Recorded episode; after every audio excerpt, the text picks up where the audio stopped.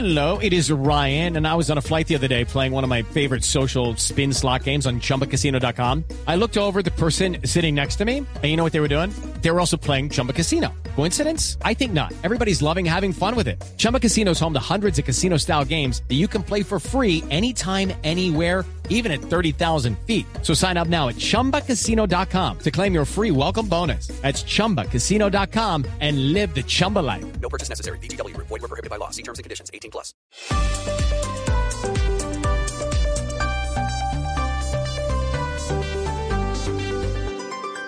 Seguimos conectados en Mañanas Blue. Desde este momento dirige Camila Zuluaga.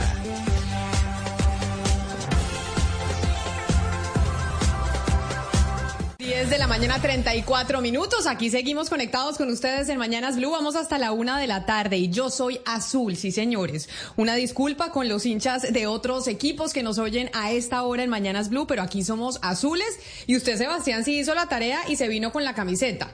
Yo no me vine con la camiseta, pero usted sí hizo la tarea y dijo, ya nos estamos comprometiendo con Millonarios porque cada vez estamos más cerca de la siguiente estrella y a pesar de que no queremos que se nos queme el pan en la puerta del horno, Hoy las probabilidades sí están más altas para Millonarios. Sí, Camila, pues el respeto y un saludo a todos nuestros oyentes de Antioquia, de Medellín, de hinchas de Nacional, pero hoy sí, por lo menos usted y yo, la neutralidad no, no la vamos a disimular. Esta camiseta que estéticamente no es muy bonita, hay que aceptarlo, incluso fue muy criticada porque como usted la ve, tiene acá un punto rojo LG, ese año 2001 fue muy criticada porque tiene rojo, pero eh, la tengo porque está firmada por todo el plantel de ese momento, eh, tiene la firma de... Pero parece, a ver Sebastián, se la vamos a narrar a los oyentes que están conectados con nosotros en el radio, un saludo a todos los taxistas que nos están oyendo a esta hora, pero los que están conectados a través de nuestro canal de YouTube le pueden ver la camiseta, que es una camiseta histórica. Y pues, sobre, Y- sobre todo para usted, quien le firmó todo el plantel, la plantel. camiseta. De- en esos Pero entonces años- usted nunca la ha lavado, Sebastián, No, porque está- uno cuando le firman la camiseta no la lava. Está, está bien amarilla y David me decías, Sebastián, ¿no sacó chino? Yo no le, le dije, no, lo que pasa es que es de hace muchos años, tiene por ejemplo la firma de Héctor Burgues, del Choco Suárez, del Flaco Rivera, de esos años, pero bueno, Camila, palpitando la final, que, que en, los últimos, en las últimas horas además se convirtió casi en una cuestión de Estado por todo lo que pasó. No sé si en los últimos años hay una final eh, como con tanta ansiedad, con todo el país involucrado que haya paz, que gane Millonarios por mi lado, pero yo creo que ha, ha sido muy lindo para el fútbol lo que ha pasado eh, eh, en esta semana.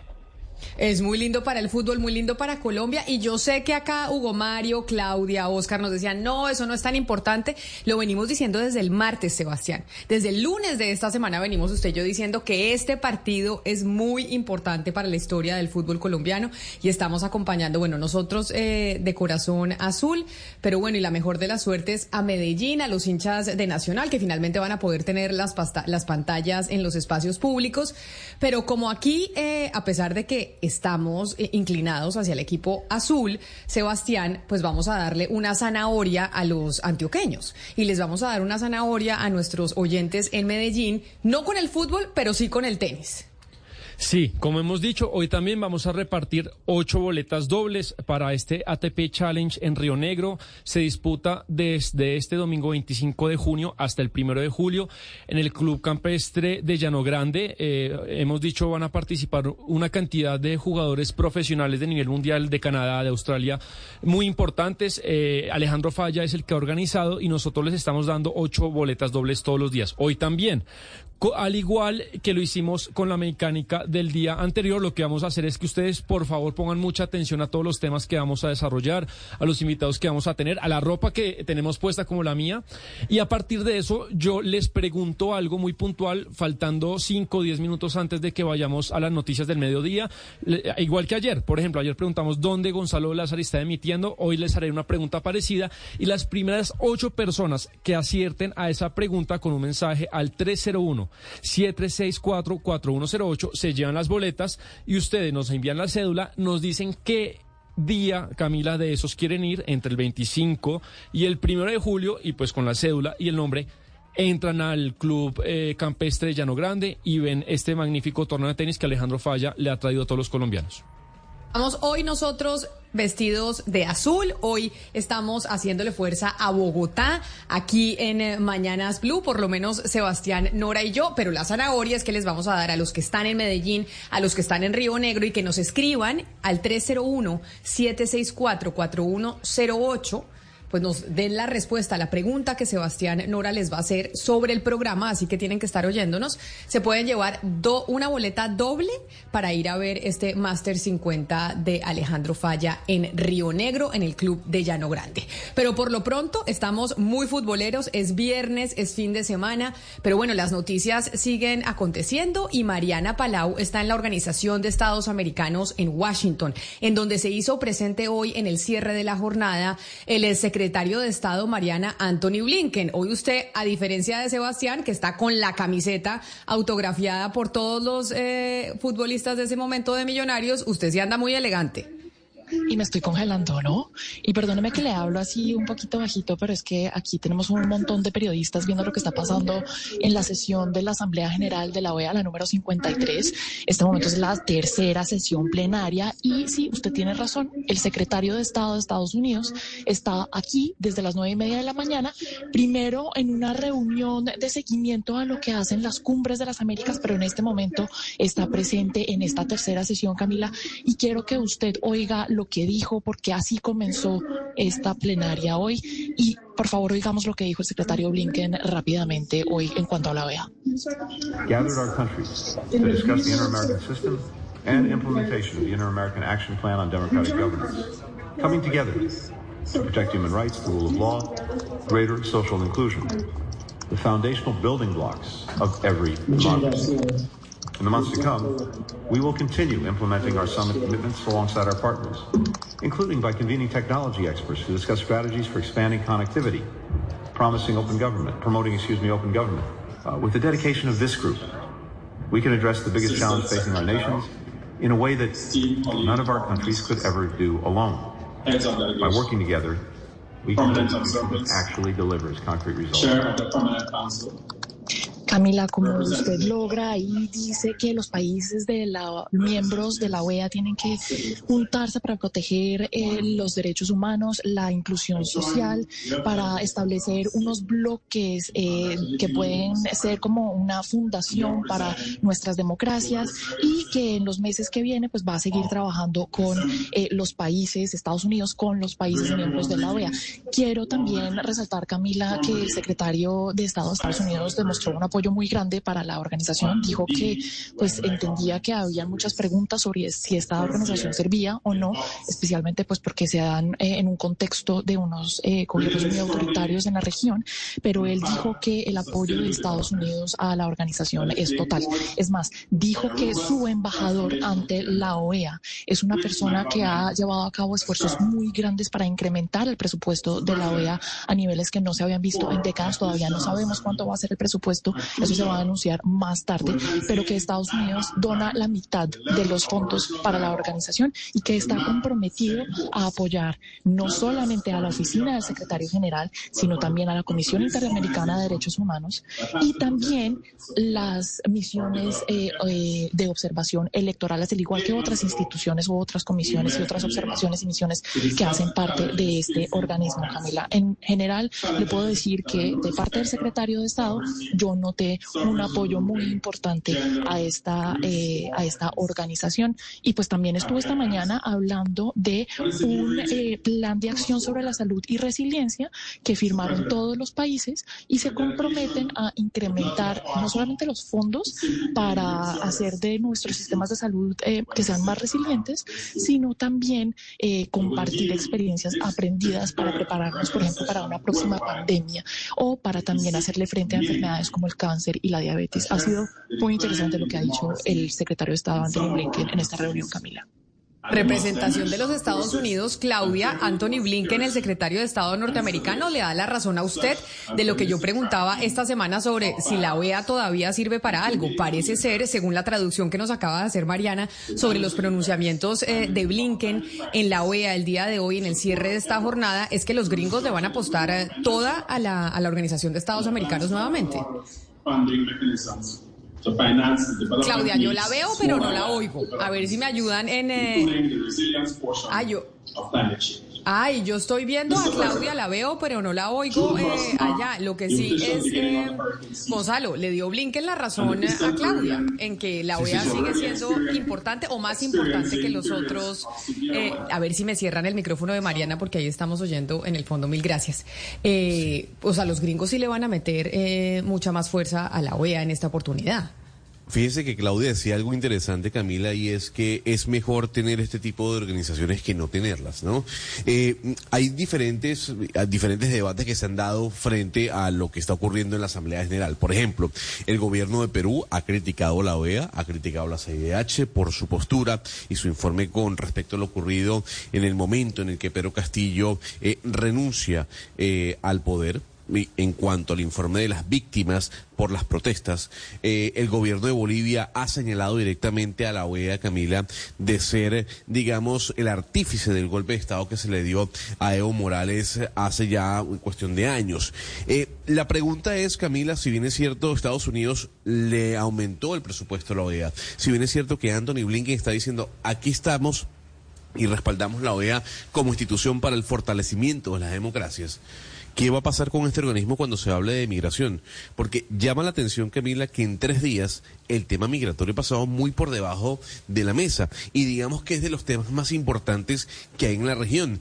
¿Qué ha pasado con Venezuela? ¿Qué ha pasado con Nicaragua? No puede ser que a quienes hemos escuchado criticando la violación de derechos humanos, criticando la violación de libertades, haya sido únicamente la sociedad civil. Sí, se aplaude que la OEA se mantenga firme, se aplaude que Estados Unidos crea la OEA, pero los diplomáticos y los países sí tienen que ponerse duros y fronteros, por llamarlo así, frente a situaciones que se están dando en América Latina como la de Venezuela o Nicaragua, cosa que no ha pasado, al menos en esta asamblea.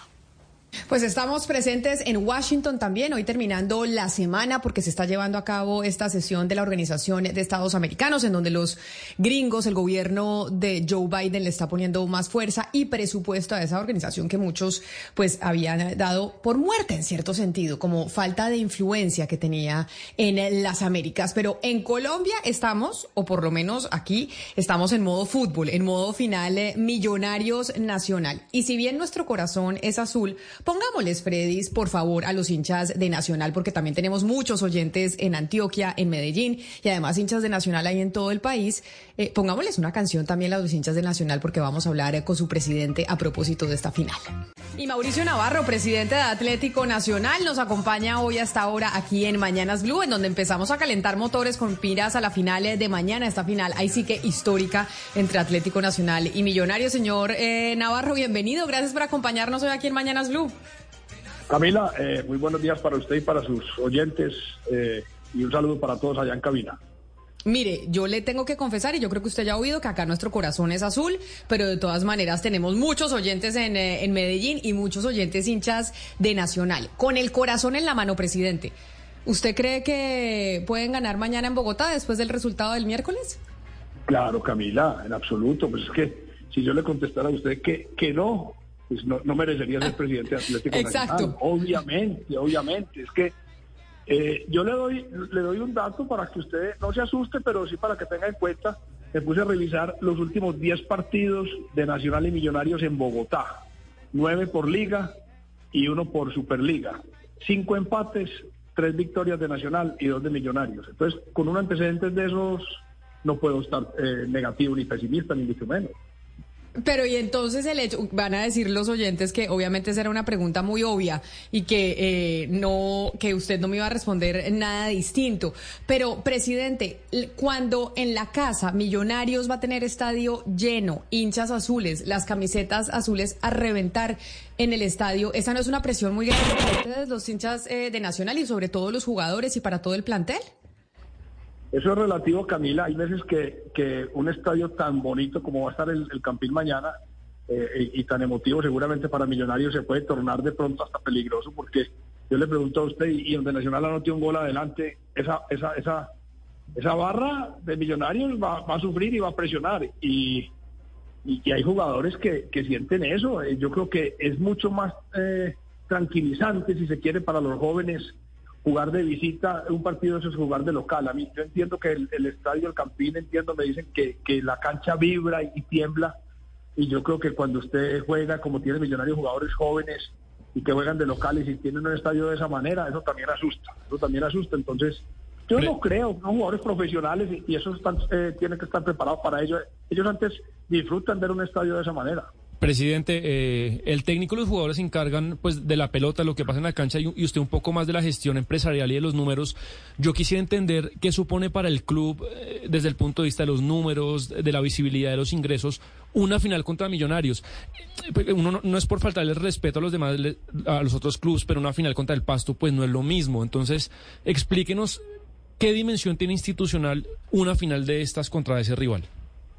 No, claro, institucionalmente, pues la rivalidad que existe es, es muy importante una final con, contra Millonarios. Si se, hubiese, si se hubiese dado una final contra Chico, económicamente, eh, eh, en cuanto al lleno del estadio, hubiese sido el mismo. Igual se llena el estadio con Chico, con Pasto, o con Millonarios, o con América. Pero, pero lo que se vende de camisetas en las tiendas, en, en, lo que uno puede vender como publicidad por fuera del estadio, todo el mercadeo, claro, es, es, es, fundamental y, y además que es inédita es mucho más importante una final entre dos equipos grandes, pero respeto a todos los rivales. Y además el fútbol colombiano nuestro está programado o diseñado de esa manera.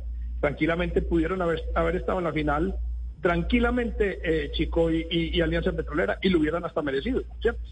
Claro. Eh, presidente, esta final eh, de la Liga Colombiana de Fútbol se ha convertido en un problema de Estado. Usted ya seguramente lo ha seguido a través de los medios de comunicación. Eh, el alcalde de Medellín está diciendo que la transmisión de la, de la final Millonario Nacional se va a poder eh, seguir eh, a través de una transmisión pública en la capital antioqueña. Pero la Mayor parece que dice que no. ¿Usted qué sabe? Porque usted, pues como presidente nacional, tiene silla en Di Mayor. ¿Qué sabe? ¿Se va a poder ver o no la transmisión eh, por, por canal abierto en Medellín para los hinchas de Nacional? Yo quiero ser muy claro en esa pregunta y la misma respuesta va a ser así. Eh, Win tiene un presidente al cual se respeta mucho, yo personalmente lo respeto mucho, lo conozco. La de Mayor tiene un presidente al, que, al cual también yo respeto mucho, respeto mucho a los alcaldes de Medellín y la alcaldesa de Bogotá. Eso es una negociación o un acuerdo entre esas partes, entre ellos. Atlético Nacional es simplemente un actor del espectáculo. Yo no puedo entrar a, decir si el negocio es viable, no es viable, si es favorable o no es favorable. Nosotros simplemente salimos al campo de juego a jugar con todas las garantías de seguridad, arbitraje y demás que correspondan, pero ya el tema de que si el partido se hace público o es una entidad privada o demás, no, no me compete. A la DIMAYOR le compete, le compete a WIN y le compete obviamente a las alcaldías de turno que, que están interesadas. Claro, pero hay una cosa que a usted sí le compete, presidente, y es eh, un poco la amenaza que hizo el alcalde de Medellín, Daniel Quintero, a través de redes sociales, mencionando que cuando ustedes juegan en el estadio, allá en el Atanasio Girardó, necesitan 900 policías para poder cuidar el orden público, y lo que dicen los equipos, en este caso nacional, es que es un, eh, un, eh, un evento y un espectáculo de interés público, pero que a la hora de una final como esta, que es Millonarios Nacional, que mucha gente está obviamente con ganas de ver y quieren poner las pantallas, en, eh, en, zona pública en Medellín, le dicen, ay, que no, porque es un evento privado. Entonces, en ese orden de ideas, ¿están dispuestos ustedes desde Nacional o estarían a decir, ah, bueno, como es un, un, un evento privado, nosotros asumimos la seguridad de los 900 guardas que se necesitan dentro del estadio? Pues nosotros nos tenemos que acoger a lo que diga la normatividad en ese sentido. Eh, eh, yo he tenido entendido que cuando son espectáculos públicos, eh, quien tiene que garantizar la seguridad en los estadios, llámese conciertos, partidos de fútbol, en fin, lo que sea, corresponde a las alcaldías o a las autoridades locales y no a los equipos profesionales. Ustedes saben que la vigilancia privada no tiene la potestad en un estadio de retener aficionados o de requisarlos, o sea, no, no, tiene el mismo alcance que tiene la vigilancia pública. Entonces, yo si no quisiera entrar a, a, a hablar sobre ese tema, estoy más concentrado en el juego de mañana, ya con el señor alcalde hemos tenido los diálogos que, que ha sido necesario, hemos superado momentos difíciles y, y, no quiero pues tampoco encasillarme víspera a un partido como este eh, en una discusión que no, que no, pues que en el caso nuestro no, no, no nos lleva a nada. Sí, presidente Navarro, hablando del partido de mañana y hablando también del tema de la seguridad, ¿cómo van a manejar ustedes el, el equipo Atlético Nacional y, el y la alcaldía de, de Medellín el tema de la, de la, de la, del partido? Es decir, eh, la concentración de las barras en el estadio, en el, en Atanasio Girardot, en las calles. ¿Eso cómo está, cómo está controlado? Porque de alguna manera, pues se prevé que cualquiera sea el resultado, en Medellín se va a sentir el, el caso de que en Bogotá, que en Bogotá Nacional gane o pierda. Sí, yo le voy a hablar de la seguridad de nuestro equipo. La seguridad de la ciudad, obviamente, la dejo en manos del alcalde, que es quien es el responsable y el que debe pues asumir todo lo que corresponda a eso. Nosotros, eh, con preocupación, eh, lo sabíamos que iba a pasar, pero desafortunadamente sentimos que va a haber un ambiente muy hostil, muy hostil. Nosotros eh, estamos esperando que la mayor posiblemente con sus buenos oficios intervenga en unas peticiones muy mínimas que Atlético Nacional como, como institución o como equipo ha hecho. Les explico. Eh, cada que vamos a jugar al Estadio Campín de Bogotá, sea contra Santa Fe Millonarios, mm, hay un camerino para el equipo visitar. Siempre está abierto, siempre, siempre está abierto. ¿Quiénes nos hacemos en el camerino? Para darle eh, tranquilidad al, al, equipo profesional, al cuerpo técnico y demás, dejamos ahí el equipo y lo que somos directivos, staff médico, jugadores que no van a ser parte del partido, porque muchas veces viajamos con 20, 22 jugadores y se inscriben 18 en planilla, nos hacemos en el camerino alterno. Entonces preguntamos que si el camerino iba a estar abierto y nos dicen que no, que, que imposible, que porque hay un tema de comisiones, no sé a qué se refiere. Entonces uno dice, hombre, pero es que ahí no estamos sacando ninguna ninguna ventaja deportiva, que nos faciliten un camerino alterno que siempre ha estado abierto y que ahora nos digan que no, eso no es ninguna ventaja deportiva. Es lógico mm, que este partido tiene más, eh, suscita más interés que el del, mar, el del miércoles en Medellín, porque este es el partido que define el título. Entonces, cuando uno tiene un equipo concentrado con 34, 36 jugadores todo el semestre practicando, el todos los jugadores, pero nos dicen no, no, no vamos a permitir que jugadores de Atlético Nacional estén en la tribuna ni con vigilancia pública ni con vigilancia privada. Entonces, perfecto, listo, no se va a poder. Entonces vamos a tener que viajar con 22 jugadores, como lo hizo Millonarios acá en Medellín. Pero también llevamos un staff de apoyo, staff médico, eh, fisioterapeuta, masoterapeuta, en fin, médicos y demás, no cabemos todos en el bus principal porque van los jugadores cómodos, concentrados con el cuerpo técnico en los partidos, entonces queremos llevar un, carro, un bus pequeño alterno que vaya ahí detrás o delante del bus y nos dicen, no, solamente prestamos la vigilancia y la seguridad y la escolta al bus principal. Y debe llegar primero el equipo local y luego el visitante. El año pasado nos tocó carros como, como espacio casi de una hora eh, parqueados en unas eh, calles alrededores alternas del, del, campín, esperando que llegara el, equipo local y el banderazo de los hinchas y demás. Entonces son temas que yo creo que ahí no está la ventaja deportiva de ganar o perder un partido. Ustedes vieron, todos vimos la final de la Champions y, y decimos que tenemos la décima liga del, del mundo. Y ustedes vieron que en la final de la Champions llegaron dos buses del Inter de Milán y dos buses del Manchester City sin ningún problema.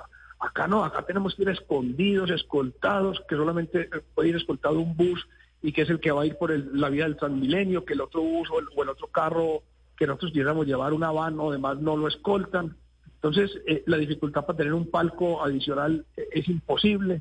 Yo, yo traté de tener comunicación con el secretario de gobierno, que él me nos, nos llamó, fue iniciativa del secretario de gobierno de Bogotá, para que yo como presidente mandara un mensaje de invitar al fútbol, al fútbol en paz y, en tranquilidad en los estadios, cosa que hice.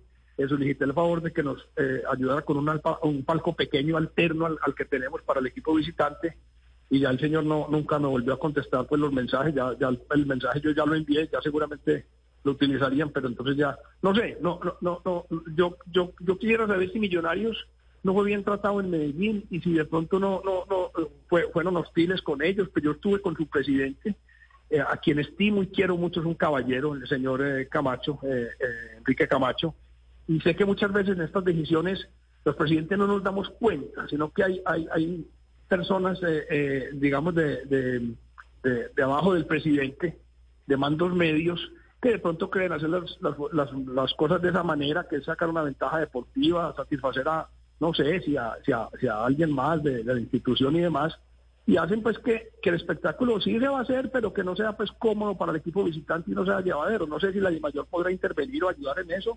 Y si no, pues nos tendremos que presentar como corresponda. Pues, eh, obviamente ya estaremos jugando el partido, pero esto no es una guerra, esto es un partido de fútbol. Esto no, no, no, no debe pasar a mayores, consideramos. Pues es el presidente de Atlético Nacional, Mauricio Navarro, preparado y listo para la final de mañana aquí en Bogotá, en el estadio El Campín contra Millonarios, la final del fútbol colombiano. Presidente Navarro, mil gracias por haber estado Bueno. aquí con nosotros en Mañanas Blue. A ustedes, muchas gracias y, y que tengan un feliz día, un resto de día muy feliz y, y mañana que sea pues obviamente todo dentro de los cánones del deporte con, con, con la transparencia que pretendemos y queremos que se va a dar esta final. Muchas gracias, muy amables. Claro que sí, pero aquí en nuestros corazones y en Bogotá el cielo es azul y nuestro pañuelo es blanco y la camiseta de Sebastián Nora también es blanca. Los oyentes nos están escribiendo en el 301-764-4108 y por ejemplo eh, nos dice Janet que nos saluda, lo saluda a usted Sebastián y le dice que allá en Medellín están todos vestidos de verde y que hasta las montañas apoyan con su color al equipo verdolaga. Pero Alberto nos dice que él y su esposa, que él es bogotano y que su esposa es hincha de Nacional. Así que han hecho un super match los dos, no solo en el matrimonio, sino con los gustos del fútbol. Y que la conclusión que tienen en su casa es la siguiente: el cielo es azul y las montañas son verdes. Varias historias nos han contado los oyentes de una casa con un hincha de Nacional y un hincha de Millonarios, ¿no, Sebastián? No, eh, y eso es más común de lo que imaginamos. Y eso en Bogotá es todo un tema que Nacional tiene una hinchada impresionante acá. Eh, cuando ahorita hablaba el presidente Navarro un poco con melancolía, me, yo me acordaba cuando empecé a ir al estadio en los 90, en los 2000 eh, y los partidos contra Nacional, es que la mitad del estadio era verde.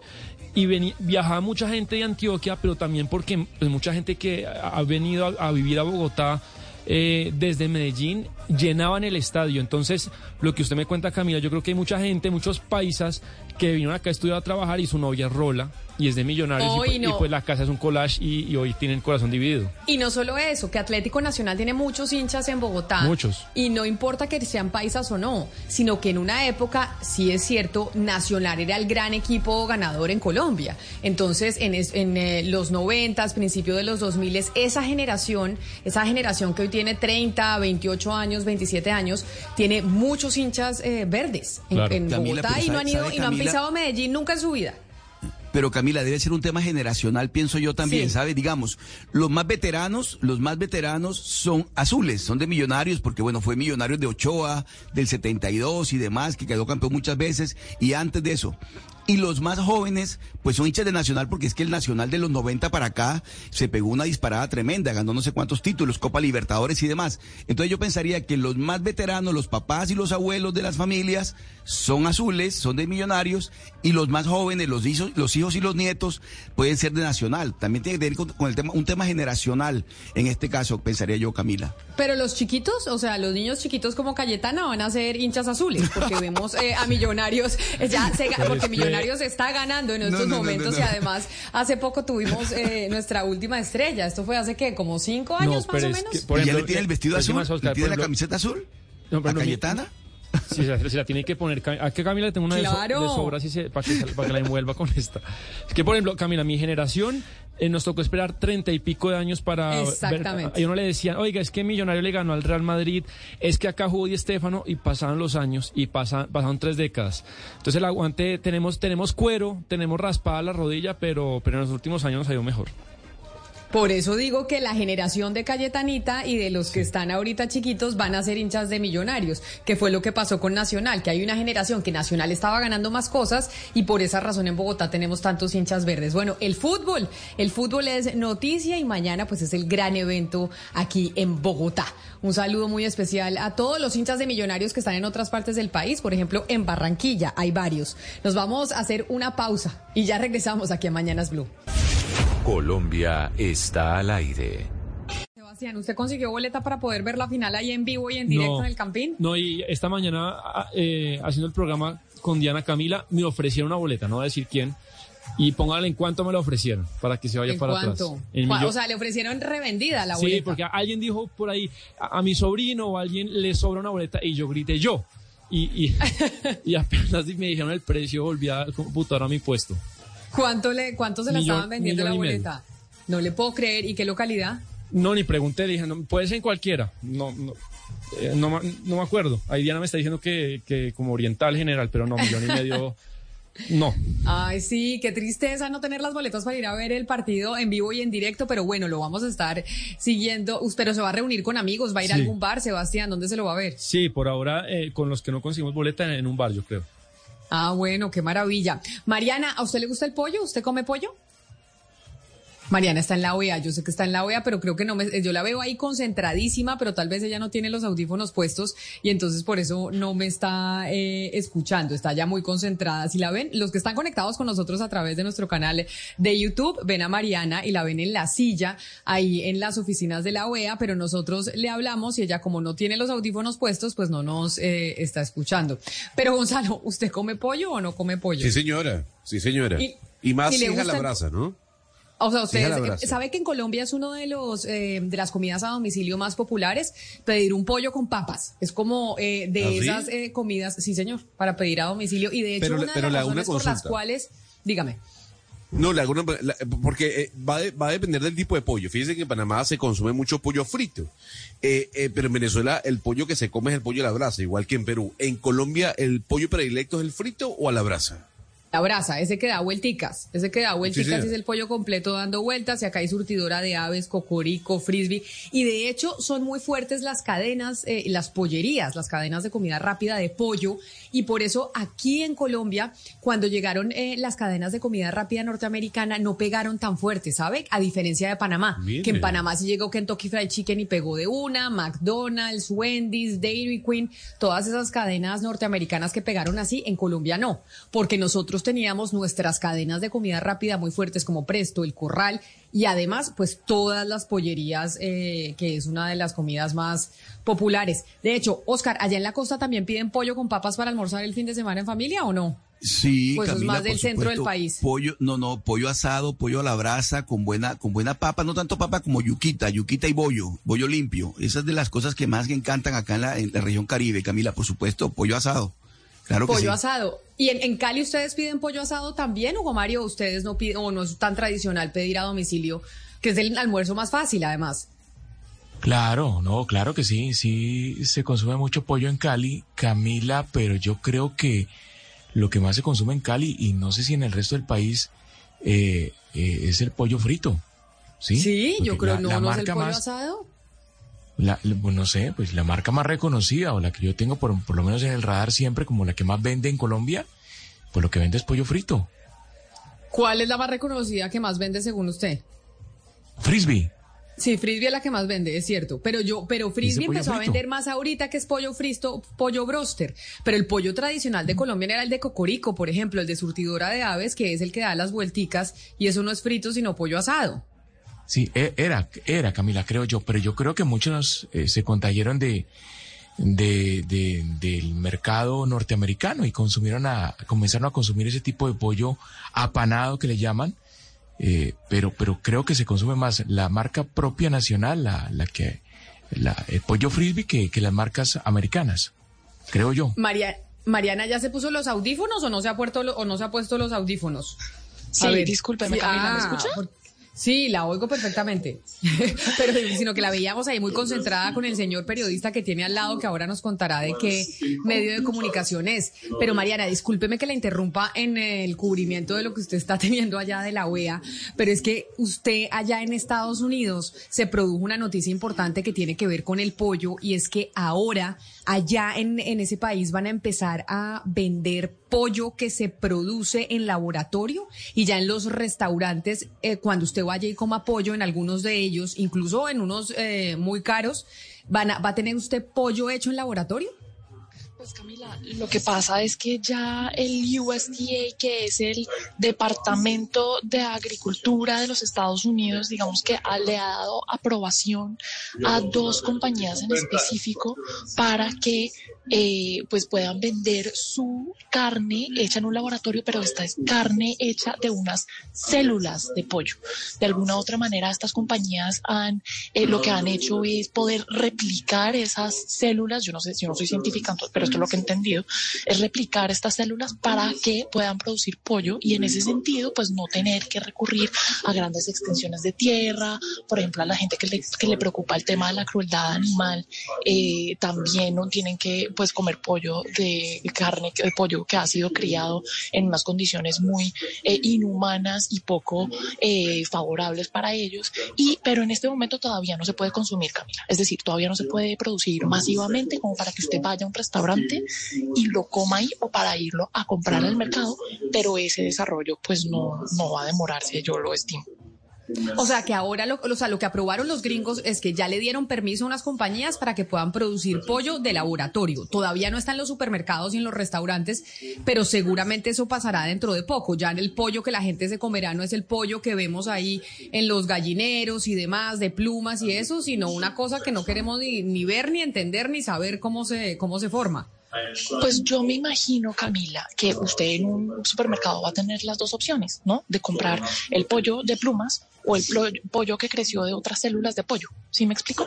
Ahora, estas compañías tienen el permiso ya para venderlo. Lo que tienen que hacer es encontrar una manera para producirlo masivamente y poder ponerlo ahí en las en el supermercado y en los restaurantes, pues para que nosotros lo podamos como ahora.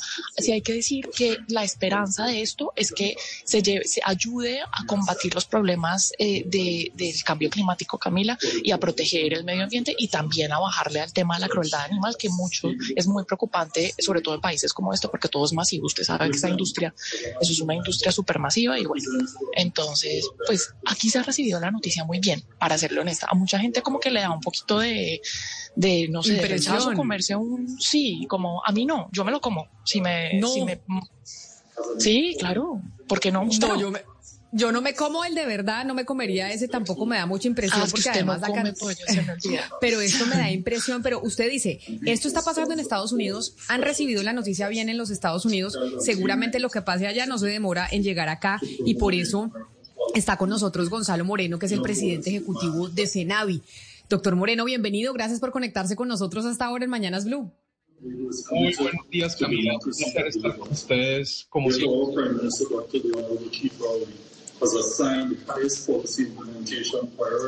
Del estudio que si me cierran el micrófono de Mariana para poderlo escuchar mejor. Vale, ahora sí lo ahora sí lo oigo perfecto, doctor Moreno. ¿Qué saben ustedes, qué sabemos aquí el gremio de los pollos que es eh, FENAVI de ese desarrollo que están teniendo en Estados Unidos que ahora van a que, que- que autorizaron una compañía eh, que, que hace pollo en un laboratorio? Pues miren, anoche precisamente me puse a investigar por esa noticia que salió en Estados Unidos. Es un pollo cultivado de células. No lo pueden llamar carne como tal porque no es carne. Son que alimentan células de pollo que ya existen con agua, sal y nutrientes como aminoácidos, vitaminas y minerales en unos bioreactores para crear. Eh, es una tecnología que no se va a poder replicar masivamente en el corto plazo. Precisamente decían las dos compañías Upside Foods y Good Meat que se van a demorar entre 5 y 10 años en poder escalarlo comercialmente, porque la capacidad de producción les ha costado mucho y necesitan mucha energía para producirlo. Entonces no es algo que va a ser fácilmente replicable. Ya hay unos restaurantes en Singapur que lo están ofreciendo, Estados Unidos sería el segundo restaurante que van a ofrecer esto, pero es algo como muy de nicho y muy limitado que hasta ahora están probando. Le pregunté incluso a los colegas del mundo del International Poultry Council, que es el gremio mundial del huevo, el cual Colombia representa a toda América en su consejo, y nadie supo darme más información que la que salió en medios de comunicación en la noticia que precisamente usted y Mariana estaban hablando ayer. Pero, don Gonzalo, ¿usted cree que no estamos haciendo como mucha, mucho ruido y mucho escándalo por esto?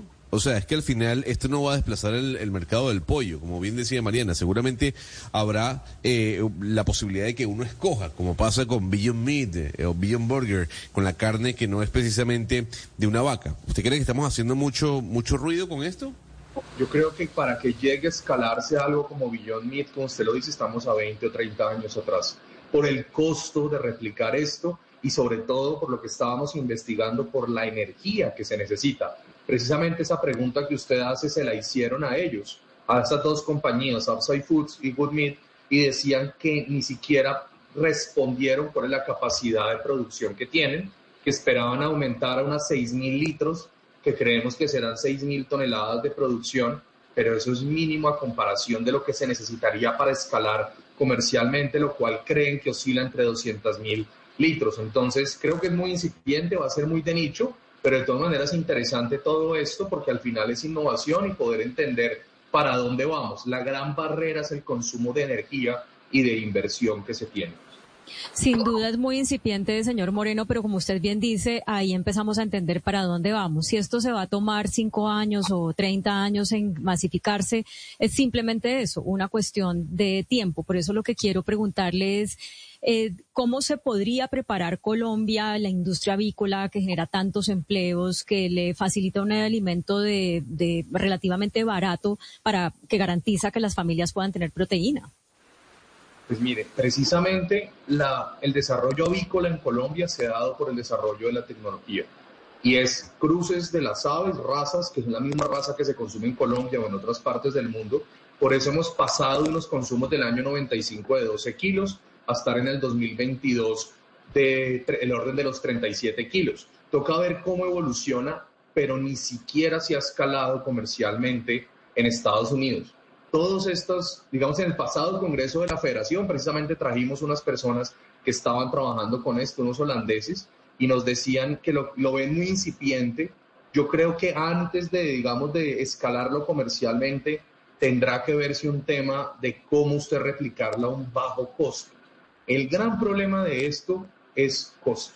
¿Cuánto vale usted producir esto? ¿Cuánto va a costar un kilo de pollo producido por esta vía? porque al final nuestros consumidores en Colombia, como ustedes lo venían diciendo antes de que me invitaran a participar, el pollo es un tema de costo porque está presente en los hogares colombianos y es la proteína de origen animal después del huevo más consumida en nuestro país, precisamente porque hoy en día es más barato.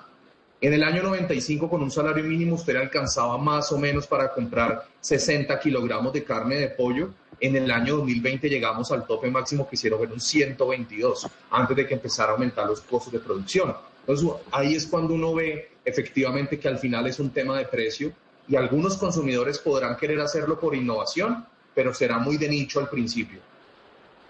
Claro, señor Moreno, y le disculpo el sonido que tengo por atrás porque me imagino que a usted le puede estar sonando muy duro dada la conexión. Pero venga, le pregunto, me interesa saber qué va a pasar con la industria actual. Es decir, en principio ya sabemos que eso va a ser complejo, no se va a poder producir a grandes eh, escalas, pero en un futuro puede que sí, si no en cinco años, pues en diez. Entonces, ¿qué va a pasar con los trabajadores? ¿Qué anticipan ustedes puede pasar con los trabajadores, con las personas que giran alrededor de esta industria una vez podamos comparar masivamente el pollo hecho en un laboratorio?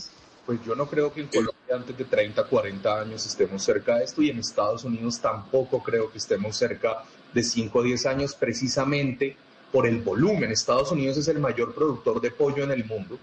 Colombia produce 2 millones de toneladas al año en promedio. Estados Unidos puede llegar a producir 200 millones de toneladas y la capacidad de producción que están aspirando a tener en 10 años será más o menos de unos 200 mil litros en estos bioreactores, quedarán 200 mil toneladas, lo cual ni siquiera alcanza a cubrir en Estados Unidos. Pero pues interesante, igual la innovación bienvenida, tocas hacerle mucho seguimiento, sobre todo para entender en qué momento se puede escalar. Y el otro gran dolor de cabeza que estamos viendo y estuve preguntando por varios lados es el tema del consumo de energía porque para poder producir en esto en un laboratorio y replicarlo a partir de células necesita una gran cantidad de energía, entonces en un corto espacio de tiempo no creo que sea algo que vamos a ver diferente a otras cosas que han salido, los cuales son sustitutos que ni siquiera se puede llamar carne, como Beyond Meat, porque son de proteína de origen vegetal, que también hay muchas preguntas sobre los ingredientes que trae por el tema de químicos. Sí, ahora, señor Moreno, lo que siempre se ha escuchado, bueno, hace mucho tiempo se ha dicho es que en Estados Unidos se aplican hormonas al, pollo para acelerar su crecimiento. ¿Esto es, es un mito, es verdad, está sucediendo y si en Colombia también eso puede pasar? Ese es uno de los más grandes mitos y falsedades de la industria avícola a nivel mundial. La, para que se haga una idea, hay otras especies que utilizan este tipo de, de hormonas, la industria avícola no lo puede utilizar Primero que todo, por el costo, es muy costoso. Segundo, porque así eh, el término cuando usted pone una hormona, cuando tiene resultados, ni siquiera dan la industria avícola por el tema del tiempo. Entonces es una falsedad total. Lo que pasa es que se ha logrado avanzar es en las razas, entonces crecen más rápido, pero no, eso es pura mentira y es una falsedad. Si hoy en día usted va a comprar una hormona que hay para otros animales, la hormona vale más incluso lo que vale un pollo. Entonces es absurdo y además por el tamaño de los galpones, usted no puede tener una persona haciendo eso. Entonces es un mito urbano que se ha logrado atacar en Colombia con la Asociación Colombiana de Endocrinología. Ellos lo desmienten en cada momento, pero es algo que lamentable es un mito urbano y que tenemos que seguir desmintiendo. Pues es Gonzalo Monero, Moreno, presidente ejecutivo de FENAVI, a propósito de esta noticia que nos llega desde Estados Unidos, y es como se aprobaron dos empresas para producir de manera incipiente pollo en un laboratorio, ya no las ya no el pollo de las gallinas que nos, y los pollitos que vemos en los galpones, sino a través de unas células de esos eh, pollos, pero en laboratorio. Doctor Moreno, mil gracias por atendernos y por hablar con nosotros, sabiendo esto que es un tema lejano aquí en Colombia para nosotros, pero de todas maneras es que ahora con la tecnología todo, todo avanza tan rápido que hay que ver lo que está pasando en otras partes del mundo para adelantarnos a que no nos vaya a coger, como se dice coloquialmente, aquí en nuestro país con los calzones abajo. Mil gracias, doctor Moreno. Totalmente, Camila, y aprovecho el espacio para invitarlos a todos. Estamos sacando una campaña en FENAVI el Festival del Pollo Colombiano. Estamos buscando la mejor hamburguesa de pollo en el país. Invito a todos los restaurantes a que se inscriban hasta el 16 de julio. Tenía que aprovechar el momento, Camila. Muchas gracias. Oiga, venga, entonces le hago una pregunta. Ahorita antes de que lo saludáramos a usted, doctor Moreno, estábamos discutiendo con Hugo Mario si se come más pollo frito o pollo asado en Colombia. Yo decía que en mi imaginario está que comemos más el pollo asado, el que da vuelticas, pero dice Hugo Mario que como Frisbee es la cadena que vende más, se vende más pollo frito en el país. Usted que sí debe tener los datos, ¿cuál es el que más se come en nuestro país? El pollo asado es el que más se consume en el país. No obstante, el pollo de Frisbee, que es una compañía que incluso está integrada a la cadena y en su momento tuvieron galpones, tenemos una cercanía con ellos, es una marca que tiene una recordación muy fuerte en los colombianos. Por ejemplo, mis hijos aquí, que no me escucha el resto de la competencia, prefieren a Frisbee en tema de pollo frito que a otras compañías. Entonces, al final es que está muy arraigado en nosotros y se volvió parte de nuestra cultura. Pero todo el mundo lo que hace un domingo por el costo, porque es mucho más barato usted ir a comprar un pollo asado que alcanza a alimentar a una familia que ir a comprar una, otro, digamos, otro producto, se ha vuelto parte de nuestra tradición en Colombia, algo que cada vez coge más fuerza. Exactamente. Esa o sea que sí se está comiendo más pollo asado. Doctor Moreno, mil gracias por haber estado aquí con nosotros. Ustedes, muchas gracias y a seguir consumiendo mucho pollo. Y, que a la orden por la cuñita, ¿no? Que a la orden por la cuñita del concurso de la hamburguesa de pollo. Claro, Festival del Pollo Colombiano, los invitamos. Muchas gracias, Camila. Un Cuídese mucho. Claudia, es que sabe sabe, él decía lo de sus hijos, que sus hijos preferían el pollo frisbee. Sabe también, entre otras cosas, yo porque creo que los niñitos están prefiriendo eh, ese sitio. Porque frisbee también tiene, bueno, ese muñeco, ¿no? Tiene el pollo frito, frisbee, o sea, el muñequito que les llama la atención a los niños chiquitos. Y tiene además, creo que parques infantiles, o sea, como que sitios donde jugar con los, eh, donde los niñitos pueden jugar mientras comen. Y cuando uno tiene niños chiquitos se da cuenta que bueno, restaurante que tenga parque, no importa la calidad de la comida, allá usted termina en el, en el restaurante porque necesita poner al niñito a hacer algo y a que juegue y a que pueda estar en un sitio, porque obviamente en un restaurante sentado no se va a quedar. Exactamente, no, uno agradece como papá de niños chiquitos que existan esos sitios, Camila, pero ¿sabe qué? Yo tenía una duda para usted, que es, ¿usted es vegetariana o vegana? Vegetariana, ¿cierto? Vegetariana, sí señor.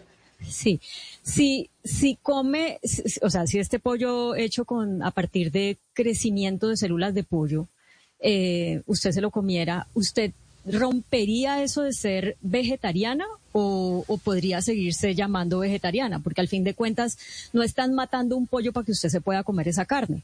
¿Cierto? Claro, pero, claro, pero ¿qué sería? pero eso, eso depende, usted, ¿por qué razón eh, toma la decisión?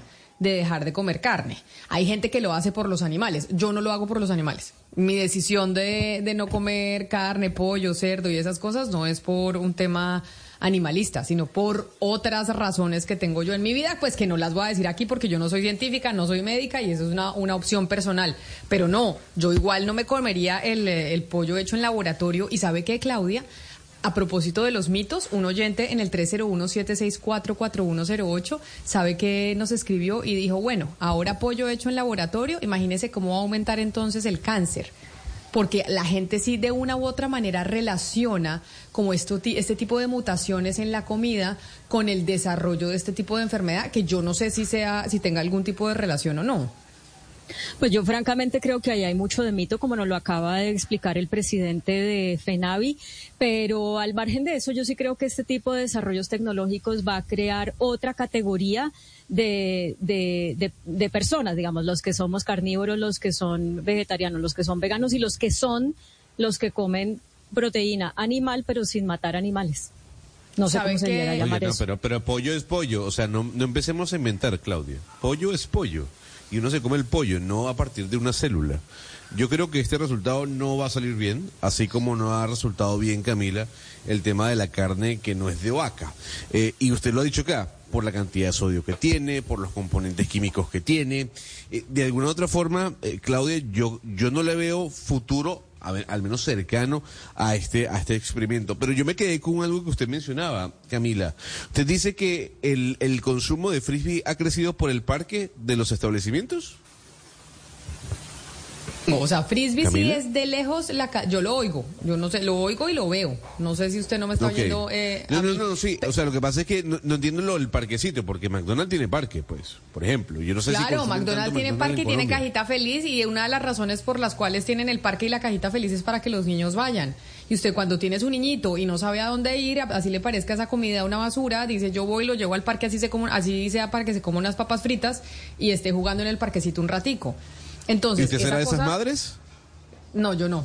Pero, pero entiendo que haya mamás que sí, entiendo que haya mamás que sí, y por eso eh, una de las cosas, no le quiero dar ideas a Red Papás ni mucho menos, pero Red Papás que ha hecho una campaña tan grande para que los niños se alimenten bien, pues realmente eh, una de las cosas en política pública que se debería hacer es eh, también restaurantes de comida chatarra, pues no pueden tener parques, porque obviamente los niñitos No. quieren ir al parque a comerse la hamburguesa.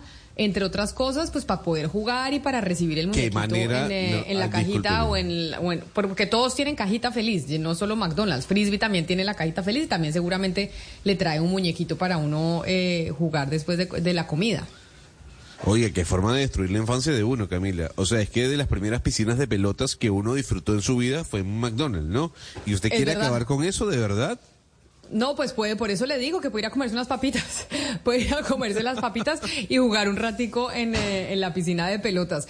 Donde no parece tan rico estar es en el aeropuerto de Santa Marta. Yo sé que Sebastián es el que más, usted es, usted es Samario en segunda instancia, Sebastián, usted es bogotano, y por eso estamos vestidos con la camiseta de millonarios. Pero yo a veces digo, ¿usted es Samario en segunda instancia o bonaerense primero? ¿Cuál, ¿Con cuál tiene más afinidad?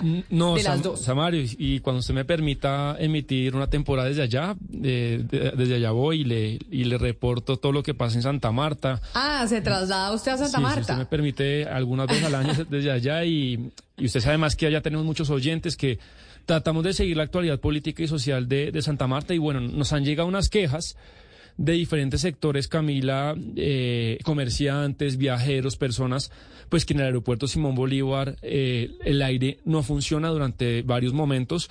Eh, imagínese para dos tipos de personas resulta muy complicado que usted en un aeropuerto donde hay altas temperaturas, donde a veces hay una humedad intensa, como en Santa Marta, no haya aire. Por ejemplo, los trabajadores que tienen que estar 7, 8, 9 horas trabajando y personas pasajeros a los que se les demoran eh, el vuelo, que se le cancelan, como ayer que hubo un vuelo a Bianca que se demoró 8 horas, entonces usted imagínese fritándose bajo el sol y sin aire durante 8 horas. Las temperaturas de Santa Marta, Sebastián, son en promedio de que de 30 a 31 grados son las temperaturas en Santa Marta. Depende la temporada, depende la temporada. Pero, por ejemplo, eh, normalmente puede estar sí entre 25 y 30, pero en estos días que sabemos, pues estamos eh, en la costa caribe y Oscar lo sabe bien, está muy sofocado por el calor, ya se nota, el mediodía puede estar en 33, 34 tran- tranquilamente. Pero, Oscar, esto que explica Sebastián seguramente es por ahorrar energía, porque sabemos que se viene el fenómeno del niño, que la energía en la costa es carísima y no hay nada que consuma más energía que el aire acondicionado. ¿Es vivible ahorita Santa Marta, Barranquilla, Cartagena sin aire acondicionado o no? No, Camila, realmente es imposible Se lo digo yo, imposible. Mire, ayer me contaron tres personas en Barranquilla que tuvieron conocimiento de personas que se desmayaron. Se desmayaron en un restaurante, en un bus de, transporte público y en su casa tres personas desmayadas por, la, por el intenso calor, por la temperatura tan alta que se está viviendo en Barranquilla. Y lo que dice Sebastián, en Santa Marta particularmente ayer, por ejemplo, fue un día con 42 grados de, temperatura, Camila. 42 grados. Fue, fue la ciudad más, de, más caliente, de mayor temperatura en la región Caribe. Es que, ¿sabe por qué le pregunto eso? No voy a hacerle spoiler a la gente aquí, pero Gonzalo, yo le he dicho a nuestros compañeros de la mesa de trabajo, a los oyentes que les recomiendo enormemente una serie que está en Apple TV que se llama Ted Lazo. Eso les he dicho constantemente. No les voy a hacer un spoiler, pero sí les voy a decir algo que dicen en el último capítulo, faltando cinco minutos para que se acabe la serie, de, eh, totalmente. Y dice Ted Lasso, yo no sé si usted recuerda, Gonzalo, que una de las cosas que aprendió estando en Londres, porque el señor, pues la, serie ocurre en el Reino Unido, es que el eh, aire acondicionado no es un derecho, sino un privilegio. Y casi casi que haciendo burla de lo que de las diferencias entre Estados Unidos y Europa, porque en Estados Unidos usted a donde vaya en verano eso es helado, el aire acondicionado a full como les encanta a los barranquilleros, mientras que en Europa el aire acondicionado la gente no tiene aire acondicionado en su casa. El aire acondicionado es un lujo y un privilegio. Eso que vaya cuando, cuando están en verano, que la gente tenga aire acondicionado, eso no pasa. Eso es así solo como en, el Caribe y en, y, en, eh, y en Estados Unidos. Por eso le digo, Oscar, ¿de verdad no se puede vivir sin aire acondicionado con esas temperaturas? No, no, Camila, ni con aire ni sin abanico, pero además no es un lujo de verdad. Bueno, obviamente que eso se traduce inmediatamente en la tarifa la persona que estaba pagando 370 mil, 400 mil pesos de, de, servicio de energía, hoy está pagando 600 mil. O sea, de ese tamaño es lo que se dispara el, el, pago del recibo, el consumo de energía en estos casos. Pero Camila, mire, es que realmente es imposible. Sin aire, sin aire acondicionado, sin abanicos, es muy complicado. Sinceramente, Camila, en cualquier parte de la región Caribe. Sebastián, y esa preocupación que tiene usted sobre Santa Marta, el aeropuerto, el calor por cuenta de no prender el aire acondicionado en ese aeropuerto, que es una de las ciudades turísticas más importantes del país, ¿qué responden los del aeropuerto? Sí, déjeme contarle el contexto, Camila. El aeropuerto Simón Bolívar de Santa Marta lo opera un consorcio eh, que lo conforman tres empresas que se llama Aeropuertos de Oriente SAS. Esta empresa pues eh, es muy experta porque pues lleva concesionando un montón de aeropuertos en el país. En el 2010, eh, esta, eh, esta empresa se ganó la operación Camila para operar. El aeropuerto Simón Bolívar de Santa Marta, Palo Negro de Bucaramanga, Camilo Daza de Cúcuta, Alfonso López de Valledupar, Almirante Padilla de Riohacha y el de Barranca Bermeja y la verdad es que ha tenido una buena operación incluso cinco años antes de lo estipulado de número de pasajeros que tenía eh, estipulado con la ANI se lo ganó. Tiene 10 años más de contrato, pero este tema de, del aire acondicionado, pues sí, sí es una queja muy constante. Ellos dicen que no es así y pues los llamamos para, para, para que nos aclaren porque los pasajeros y los trabajadores del aeropuerto Simón Bolívar la están pasando realmente mal. Pues don Nelson Rodríguez, gerente del aeropuerto de Oriente, de los aeropuertos de Oriente SAS, quienes están manejando el aeropuerto de Santa Marta, mil gracias por estar con nosotros hoy aquí en Mañanas Blue y bienvenido. Muchas gracias, Camila. Muy buen día para todos. Espero que me estén escuchando bien porque me decían que no me escuchaba de la mejor manera. Ya, ya lo oigo bien. No, todavía no me lo han ponchado para verlo. No sé si lo veo, pero de oírlo lo oigo. No lo veo todavía a través de nuestro canal eh, de YouTube, pero a ver si ahorita nuestros compañeros allá del máster nos colaboran con eh, su imagen. Doctor Moreno, bueno, ¿qué es lo que pasa con el aeropuerto de Santa Marta y por qué se están cocinando en, eh, en ese aeropuerto? Pues mira, una de las cosas que decían ahora en la mesa, no sé, tal vez fue Hugo Mario, no estoy muy seguro quién lo dijo, es que efectivamente Santa Marta está con una temperatura exterior invivible. O sea, ayer, ayer, estamos en un evento con la Aerocivil y la sensación térmica era de 45 grados. Entonces la gente dice, no encendemos el aire, porque era también lo que les escuchaba, que realmente eso sí, debo decir, no es cierto. Lo que sucede es que con una temperatura ambiente de 45 grados, el aire acondicionado, por más que funcione, te lo baja a 29, te lo baja a 29. Incluso me mandaban imágenes tomadas por usuarios que la temperatura llegaba a 30 grados en unas zonas de la terminal. Va a ser con una temperatura de 45 grados afuera, pues el aire logra bajarle 15 grados centígrados a la temperatura, pero lograrlo llevar a tipo una nevera, 24 o 23 grados, es además de, o sea, sería malo para la salud, tampoco es técnicamente viable y ambientalmente pues sería terrible porque tocaría poner unos aires que consumirían un montón de energía y despediría un montón de CO2 a, a entonces no sería lo mejor. Pero eso es lo que sucede, realmente una temperatura tan fuerte en este momento que si bien se prenden los aires de 6 de la mañana a medianoche, llega a ser insuficiente voy a pedir un favor porque a mí me parece interesantísimo verlo cuando, cuando hablo con usted y estoy segura que los oyentes también quisiera verlo a usted y es que usted nos está poniendo usted la cámara yo creo que como para el techo o yo no sé para dónde. no, no, sé si ya me ven, qué pena. A ver si me, si me ayuda, ya lo vemos, a ver si me lo, me lo ponchan porque es que estaba usted con la, con la cámara hacia, hacia el techo, entonces nuestros oyentes que están a través de nuestro canal de YouTube de Blue Radio en vivo no lo podían ver precisamente por ese plano, Sebastián. Sí, gerente Rodríguez, entenderá que, bueno, esta queja pues no es nueva. Eh, queríamos eh, consultarlo, invitarlo por eso. Tenemos pues trinos y quejas de personas del Magdalena de Santa Marta desde hace varios años, pero queremos que oiga puntualmente una pasajera de ayer de Avianca que tuvieron que esperar 10 horas en el aeropuerto por la demora y decían esto. Hola, buenas tardes. Nos encontramos en el aeropuerto de Santa Marta. Infortunadamente hemos tenido un percance desde las 10 de la mañana. La aerolínea, la aerolínea Bianca nos informa que nuestro vuelo ha tenido un daño técnico. Nos dicen que a las 3 de la tarde el daño sería solucionado. Sin embargo, siendo casi las 7 de la noche, nos informan que el daño aún no se soluciona y que no sabemos si se va a solucionar. En este lugar hay bebés con menos de tres meses. Hay personas adultas de, la mayor, de, mayor edad, de tercera edad. En el aeropuerto de Santa Marta no hay aire acondicionado y Avianca no nos da respuesta. Vamos para 10 horas de espera. Sí, doctor Rodríguez. Bueno, ¿Está de acuerdo? bueno, dime, tranquilo. Sí, ¿oyó la pasajera de Avianca? Sí, la oí. La oí y no, realmente estar 10 horas en una terminal aérea, pues no son edificios diseñados para eso, pero es una situación muy difícil.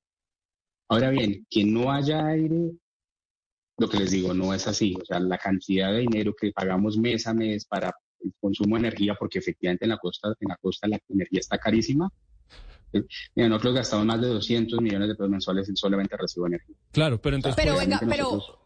Pero, pero mire una cosa, la razón por la cual no está eh, frío el aeropuerto y la gente está de verdad cuando les cancelan los vuelos ahí en un sitio cocinándose, ¿es porque les está saliendo muy cara a ustedes la, energía?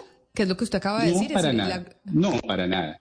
Lo que, lo, que, lo que dije desde el comienzo es que la temperatura que está haciendo en este momento en Santa Marta, una sensación térmica de casi 45 grados, poniendo los aires a full como siempre los ponemos entre las 6 de la mañana y las 12 de la noche sin apagar, logra llegar a 28 grados, 29 grados. Y a veces la gente no siente eso como confort, a pesar de que está 15 17 grados por debajo de lo que está en el medio ambiente. Nosotros qué hemos hecho, miren que estamos trabajando porque pues nosotros también escuchamos esas voces, o sea, para nosotros son importantes atender esas voces y desde la semana anterior estamos colocando unas películas en las ventanas que consideramos que pueden ayudar un poco a, disminuir esa sensación térmica. O sea, realmente ya empezamos a trabajar en eso, porque para nosotros es bastante importante. O sea, no es quedarnos, los aires están funcionando. Hicimos todo un tema de inversiones para que los aires no tuvieran daños de ningún tipo estuvieran funcionando todo el tiempo, hoy están funcionando todo el tiempo el 100% de su capacidad, pero aún así se escuchan voces como la que acabamos de escuchar. Pero, doctor Rodríguez, no, hay con, no, con todo respeto, en este momento está haciendo mucho calor, es verdad, pero es que las quejas que le estamos poniendo y los tweets y las cosas que hemos leído es de vieja data y de personas diferentes de la sociedad del Magdalena, no solamente de un pasajero y tal. Quiero, quiero que oiga por, un último audio. Este es un trabajador, no nos quiso obviamente decir la empresa porque no se quiere meter en problemas con su empleador, pero es alguien que trabaja hace años en el aeropuerto Simón Bolívar. Estar aquí en horas pico es asfixiante para las personas. Llegan a presentar síntomas hasta de desmayos, porque es muy difícil permanecer tres horas esperando un vuelo, muchas veces que se retrase y el clima está horrible. Eh, yo me desempeño trabajando en, el sector de, de servicio al cliente en cafeterías y en el calor que proviene de las máquinas complica mucho más la situación. Es es agobiante, es desesperante. Nosotros ya no sabemos qué hacer. Hemos pedido muchas veces que nos colaboren subiendo la temperatura, perdón, bajando la temperatura de los aires, pero no hay solución a esta problemática. Entonces, oyendo ese trabajador, ¿no cree, doctor Rodríguez, que si hay margen de mejora para una mejor atención a los trabajadores y a los pasajeros? Por supuesto, por supuesto, y llevamos desde hace cerca de un año trabajando con la Agencia Nacional de Infraestructura en un proyecto de ampliación. Porque el fondo de todo, o sea, realmente, y si nos vamos más allá de la temperatura ambiente, es que el aeropuerto se quedó pequeño. O sea, realmente el aeropuerto estaba diseñado para 3 millones de pasajeros, aguantaba eso y resulta que llegaron, desde el año pasado son cerca de casi 4 millones. O sea, realmente es una ciudad con un potencial turístico que después de la pandemia cambió la forma en que venía desempeñándose de una gran manera. Entonces, nosotros estamos trabajando en ese diseño de ampliación porque lo que él dice es cierto. Hay momentos en hora pico donde hay muchos vuelos simultáneos, la sala queda completamente llena y se necesita su ampliación. Entonces, nosotros ya venimos trabajando con ellos desde el año pasado. Estamos a punto de suscribir una modificación donde ya se hace como la validación de los diseños. Deberíamos estar haciendo el tema de los, los, trámites para la, empezar la ejecución de las obras, que sería la solución definitiva. Esa es la solución definitiva, la ampliación de la terminal, llevándola casi a cerca de 6 millones de pasajeros. Eso va a mejorar el tema del aire, va a mejorar el tema de, la, de que estén apretados. Hay momentos en la terminal que realmente está muy llena y es, es eso, es que sí, señor hay una cantidad de pasajeros muy amplia. Sin embargo, eh. nosotros no podemos esperar un año en que empiecen las obras o que terminen las obras para atender a estas personas. O sea, sienten la necesidad, o sea, sienten el calor. Hay que mejorar las condiciones. Entonces, lo primero que hicimos, ya se los comentamos, instalamos, estamos instalando unas películas que deberían terminar su instalación esta próxima semana. Pero entonces, mire, Claudia, estoy recibiendo aquí en el 301-764-4108 varias imágenes y mensajes de oyentes. De hecho, tengo una imagen de un eh, trabajador que me dice, soy empleado del aeropuerto y tomé la temperatura ayer en la sala y me marcó 35 grados. 35 grados. O sea, si de verdad estuvieran 20 grados eh, por debajo, significaría entonces que está haciendo 55 grados en Santa Marta y eso, Claudia, pues no estaban siendo en Santa Marta ayer. No, pues claro que no. Por eso yo, por eso yo quisiera, señor Rodríguez, también preguntarle por soluciones que pueden parecer muy, pues, simples, pero si las han tomado o no. O sea, ¿por qué no ponen ventiladores por todas partes mientras pueden solucionar esto? Porque es que de qué otra manera pueden solucionar esto ustedes en el corto plazo. Lo que vamos a hacer, Claudia, es, hicimos ya la fase 1. Digamos que em, son cuatro fases. La primera era poner nuestros equipos a punto, que ya estuvo. Después de pandemia quedaron vueltos nada, ya están a punto. Lo segundo, el tema de la radiación solar, lo estamos terminando de solucionar. Y tenemos una opción tercera que ya está casi a punto de, ejecutarse, que dependía de que instaláramos las, los polarizados y esto, y ver si funcionaban o no era suficiente, que es instalar unos aires acondicionados en las columnas y en varias posiciones para mejorar aún la climatización. ¿sí? Entonces, digamos que sí venimos trabajando, eso es una solución rápida, no es esperar hasta el tema de la ampliación, sino que es hacerlo ya adecuándonos a esas nuevas condiciones climáticas del aeropuerto. Pero, pero señor Rodríguez, usted hablaba de la tarifa que paga, que pagan el aeropuerto por el consumo de energía y hablaba de 200 millones de pesos. ¿Esa cifra eh, compromete la rentabilidad del negocio? Es decir, por cuenta de eso, ¿el negocio no, es rentable? No, no, no. Solamente que, que seguramente si no prendiera los aires no pagaría eso, sino pagaría 10. Eso es simplemente que nosotros no o sea, no es la rentabilidad, por ninguna razón puede estar por encima del confort del pasajero. Señor Rodríguez, por, eso mismo le pregunto, hay que prender los aires, hay que prender los aires de todas maneras, se paguen 200 o se pague más. Hugo Mario, es que ahí es donde, donde, donde, donde no estoy de acuerdo con lo que se dice. Que digan que no se siente la temperatura, que, que quisieran que estuviera más frío, lo entiendo. Pero que me digan que no se prendan los aires, en eso no estoy de acuerdo porque se prenden todo el tiempo claro, pero, pero obviamente, pero obviamente los aires pues gastan más energía cuando usted necesita enfriar más.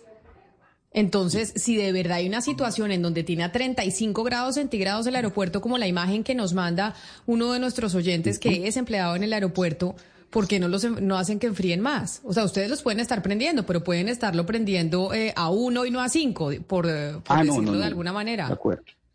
No, lo estamos prendiendo a tope, la verdad, full capacidad. Están al 100 y al full capacidad. O sea, es un tema más ya de hay que colocar medidas adicionales. Yo la verdad no sé con qué tipo de, de, de, de con qué tipo de implementos la persona ha medido. Yo lo que sí les puedo decir es que tanto la interventoría de nuestro contrato como nosotros hemos hecho mediciones diarias y nunca con equipos calibrados y todo, nunca ha dado más de 30 grados centígrados. Yo no sé si ellos lo están haciendo con esas aplicaciones de celular, que a veces si la batería está caliente, pues inmediatamente te afecta la medición, no sé con qué lo habrá medido, pero sí les puedo decir que con las mediciones confidenciales que tanto nuestro interventor como nosotros hacemos, nunca hemos optado- tenido más de 30. Ayer mismo nos dio una medición de 30 y afuera estaba a 45 grados. O sea, realmente se ve que si, si el aire no estuviera prendido, hubiera dado 45 grados. Pero ¿qué es lo que estamos viendo? Que a pesar de que están bien mantenidos, de que a pesar de que están a máximo su funcionamiento, o sea, no es que los tengamos si tienen una escala de 1 a 10 y los tengamos en 3, no, los tenemos en la escala de 10. Pero que aún así, a pesar de eso, como el aeropuerto ya tiene una cantidad de pasajeros superior a la con la que tenía diseño y que la temperatura exterior está superior a lo que se previsto antes, es necesario reforzar y es lo que estamos haciendo. Pero tengo entonces una última pregunta, porque hay un oyente de Santa Marta que nos está escribiendo a esta hora y tiene razón, y nos hace caer en cuenta de lo siguiente, y es, ayer contábamos cómo Viva Air entró en liquidación. Esos vuelos eh, de Viva y Ultra son el 40% de los vuelos que llegaban a Santa Marta, porque eran de esos vuelos eh, baratos que podían conseguir los usuarios para llegar a una de las ciudades más turísticas del país. Esos vuelos ya no están. Entonces, eh, ya no se trata hoy el tema de la ampliación y que el aeropuerto no quedó, lo quedó chiquito, etcétera, etcétera. Se trata de un tema de temperatura del aeropuerto, que la gente se está cocinando allá. Entonces, ¿qué solución le pueden dar ustedes eh, a la ciudadanía? Mira, lo que pasa es que eso no funciona de esa manera, porque los picos son los que determinan la cantidad de gente que hay en el aeropuerto. Pueden salir aerolíneas, pueden salir vuelos, pero si los vuelos estaban en horario que no es pico, eso finalmente no afecta de ninguna manera la cantidad de gente que puede haber en la sala en algún momento. Hay horas críticas, por ejemplo, la, la hora después de las 3 de la tarde hasta las 7, 8 de la noche es crítica porque es una hora muy pico, donde hay mucha gente y además era donde el su- la luz del sol estaba reflejando en todo ese momento. Entonces, independiente que se haya retirado el térmico, que obviamente se siente, antes estaba más congestionado durante todo el día. En las horas pico, la cantidad de gente que puede haber en la sala no es muy diferente a la que había antes. Sí, ha disminuido, claro, pero no que ya no, ahora el aeropuerto está desocupado, no, no, no es tan así. Realmente es una combinación de todo. Los aires sí están funcionando, se los puedo decir. Estamos trabajando para mejorar las condiciones en el aeropuerto. Acabamos de hacer una inversión e instalación de unos, de unos nanocerámicos de alta tecnología porque tal vez el único sitio que se siente caliente en el aeropuerto es la sala de abordaje y es porque ahí le pega todo el sol del mediodía y de la tarde. Entonces es una bella vista, pero le pegaba todo el sol. Ya le estamos quitando esa radiación. Y si eso no es suficiente, en el muy ultra corto plazo tenemos previsto la utilización de unos equipos adicionales. Apenas terminamos de colocar los polarizados, vamos a revisar eso, qué tanto mejoró y si no es suficiente, entramos a atacar. Y la solución de fondo es la intervención de las obras que venimos trabajando con la ANI y Aerocivil desde el año pasado. Pues eh, muchas gracias, director eh, de los aeropuertos de Oriente, por estar con nosotros hoy aquí. Gerente Nelson Rodríguez, por habernos acompañado y darle respuesta a los oyentes que de verdad, como dice Sebastián, nos escriben y nos dicen, nos estamos cocinando en el aeropuerto de Santa Marta. Mil gracias por su respuesta y por haber estado atento a todas las inquietudes. No, a ustedes y mi mensaje final es, y sobre todo a las personas que se están, como dices tú, cocinando, es, estamos trabajando porque nuestra empresa de verdad es una empresa que entiende que los aeropuertos son un servicio y vamos a hacer lo que haya que hacer.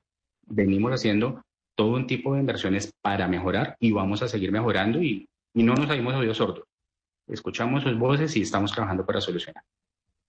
Gracias por haber estado con nosotros. Son eh, las 11 de la mañana, les voy a decir exactamente, son las 11 de la mañana, 53 minutos. Óigame, Oscar, pero lo que nos están diciendo también los oyentes es que no solo Santa Marta, que por ejemplo en Montería estuvo, Dani nos escribe al 301-764-4108 y que estuvo en Montería y que era imposible salir de la casa porque la sensación térmica estaba en 45 grados. Camila, las dos ciudades que han presentado mayor temperatura en la región Caribe, Santa Marta y Montería, en ese orden. Pero Camila, es que la sensación térmica en toda la región, cari- bueno, si está, si, si así ocurre en, Santa Marta y en Montería, ¿cómo será Fundación? ¿Cómo será el Banco Magdalena? ¿Cómo será Barranca Bermeja? Esas, pues, esa- es- esos municipios, esas ciudades que tienen tradicionalmente una temperatura muy alta, no me imagino cómo será hoy en día, pero la temperatura de ayer particularmente en Santa Marta y en Montería fue extraordinaria, Camila. Y eso va solo a peor, que es lo que hablábamos ayer con la experta en el fenómeno del niño. Se viene el fenómeno del niño y eso implica que va a ser más calor. Claro, porque viene la sequía, viene una sequía más, intensa todavía, entonces con menos lluvia, porque por, lo- por lo menos cuando cae la lluvia algo se refresca. Aquí, por ejemplo, el, incendio que hubo en Isla Salamanca también fue por eso, o sea, un, un intenso calor, no hubo lluvia y el incendio se propagó en Isla Salamanca. Pero en general, Camila, la- lo que se viene, pues, porque es lo que se sabe que va a ocurrir con el fenómeno del niño, es una temporada de más sequía, de menos lluvia.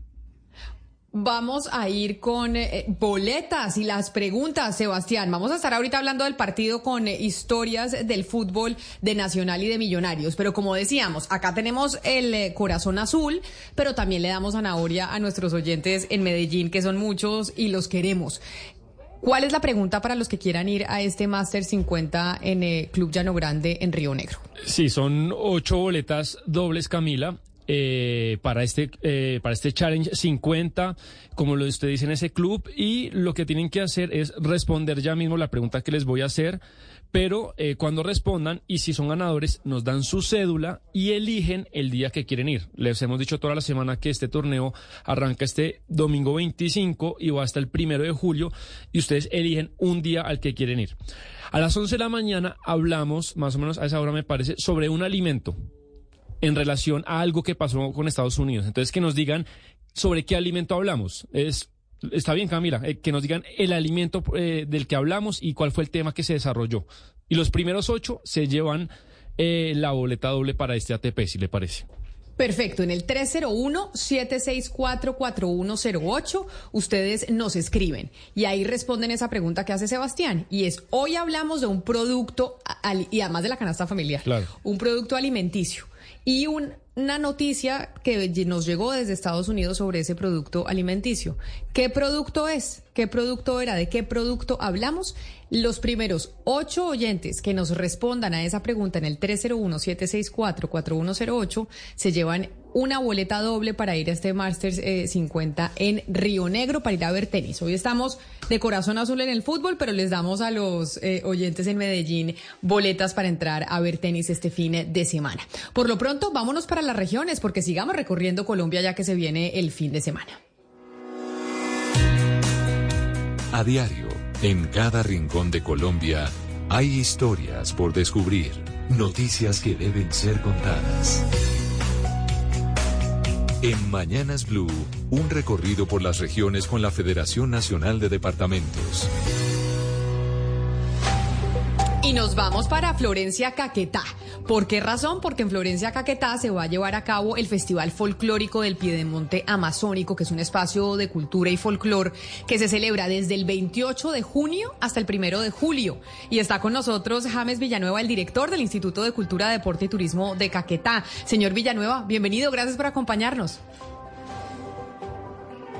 Señor Muchísimas Villanueva. gracias a Blue Radio y a- muchas gracias a Blue Radio y a todos los colombianos que están conectados a esta hora.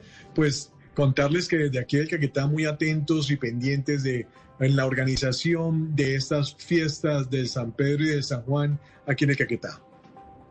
Antes de que nos cuente de las fiestas, ¿cómo está la temperatura allá en Florencia Caquetá? Porque Oscar Montes nos estaba hablando de cómo está la región Caribe que se están cocinando.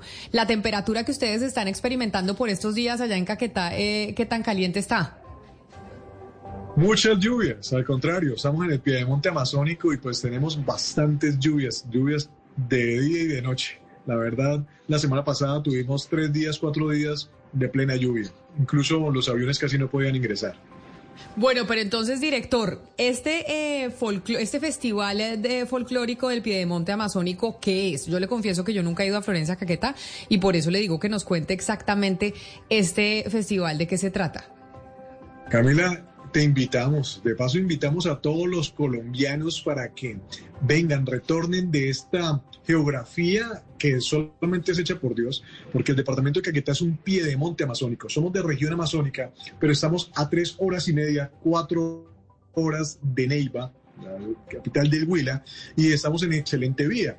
Fuera de ello, nosotros ese pie de monte, esa geografía escarpada que tenemos, nos permiten gozar de, de, los ríos, de la fauna, de, de, una flora de la Amazonía colombiana, y por eso nosotros decimos ser la, la puerta de oro de la Amazonía colombiana, que donde el Caquetá, donde el oro es verde, tenemos esa dimensión. Entonces, Caquetá lo vamos a recibir muy bien acá, propios y extraños, en verdad que sí. Los que han venido a Caquetá se han quitado ese estigma que tenemos de violencia y por demás y de, de, de cosas de drogadicción, al contrario. Aquí la gente es gente pacífica y gente muy hermosa que trabaja todos los días. Tenemos en tema cultural, es un tema pluriétnico, porque estamos compuestos de, de paisas, de, de, todo el Tolima Grande, de Bayunos, de la colonia chocuana. Ese es el híbrido cultural que tiene el departamento de Caquetá. Por eso, en estas fiestas de San Juan y San Pedro, nos la gozamos. Y esas son nuestras fiestas populares que nosotros tenemos en estas fechas y que por demás aprovechamos la oportunidad de invitar a todos los colombianos. Pero entonces díganos el plan. Si uno está en Medellín, en Cali, en Barranquilla o en Bogotá, ¿uno llega a dónde? ¿Cómo llega y, qué, y cuál es el plan para hacer?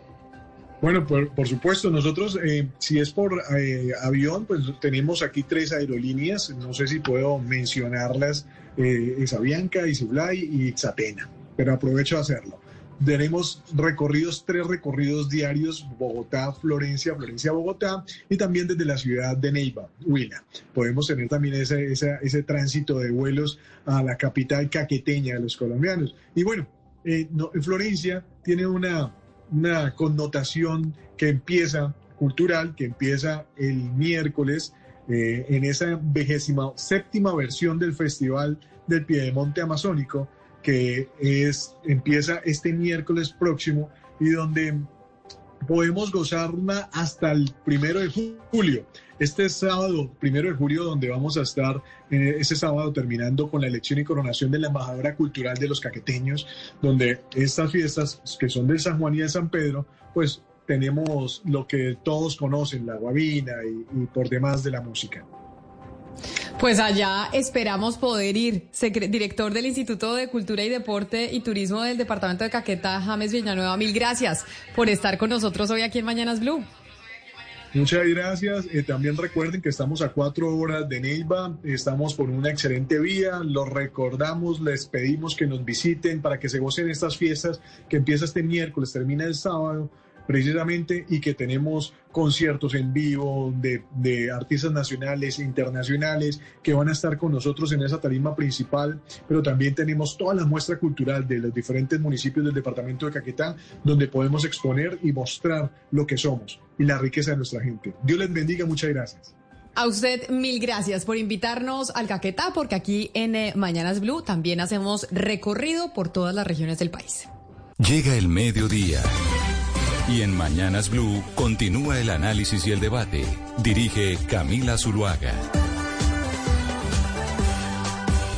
Aquí seguimos conectados con ustedes en Mañanas Blue. Les damos la bienvenida a nuestros oyentes en Medellín, en Cali, en Barranquilla, en Bucaramanga, que estaban en sus noticieros locales y se conectan con nosotros nuevamente. Seguimos también a través de nuestro canal de YouTube de Blue Radio en vivo.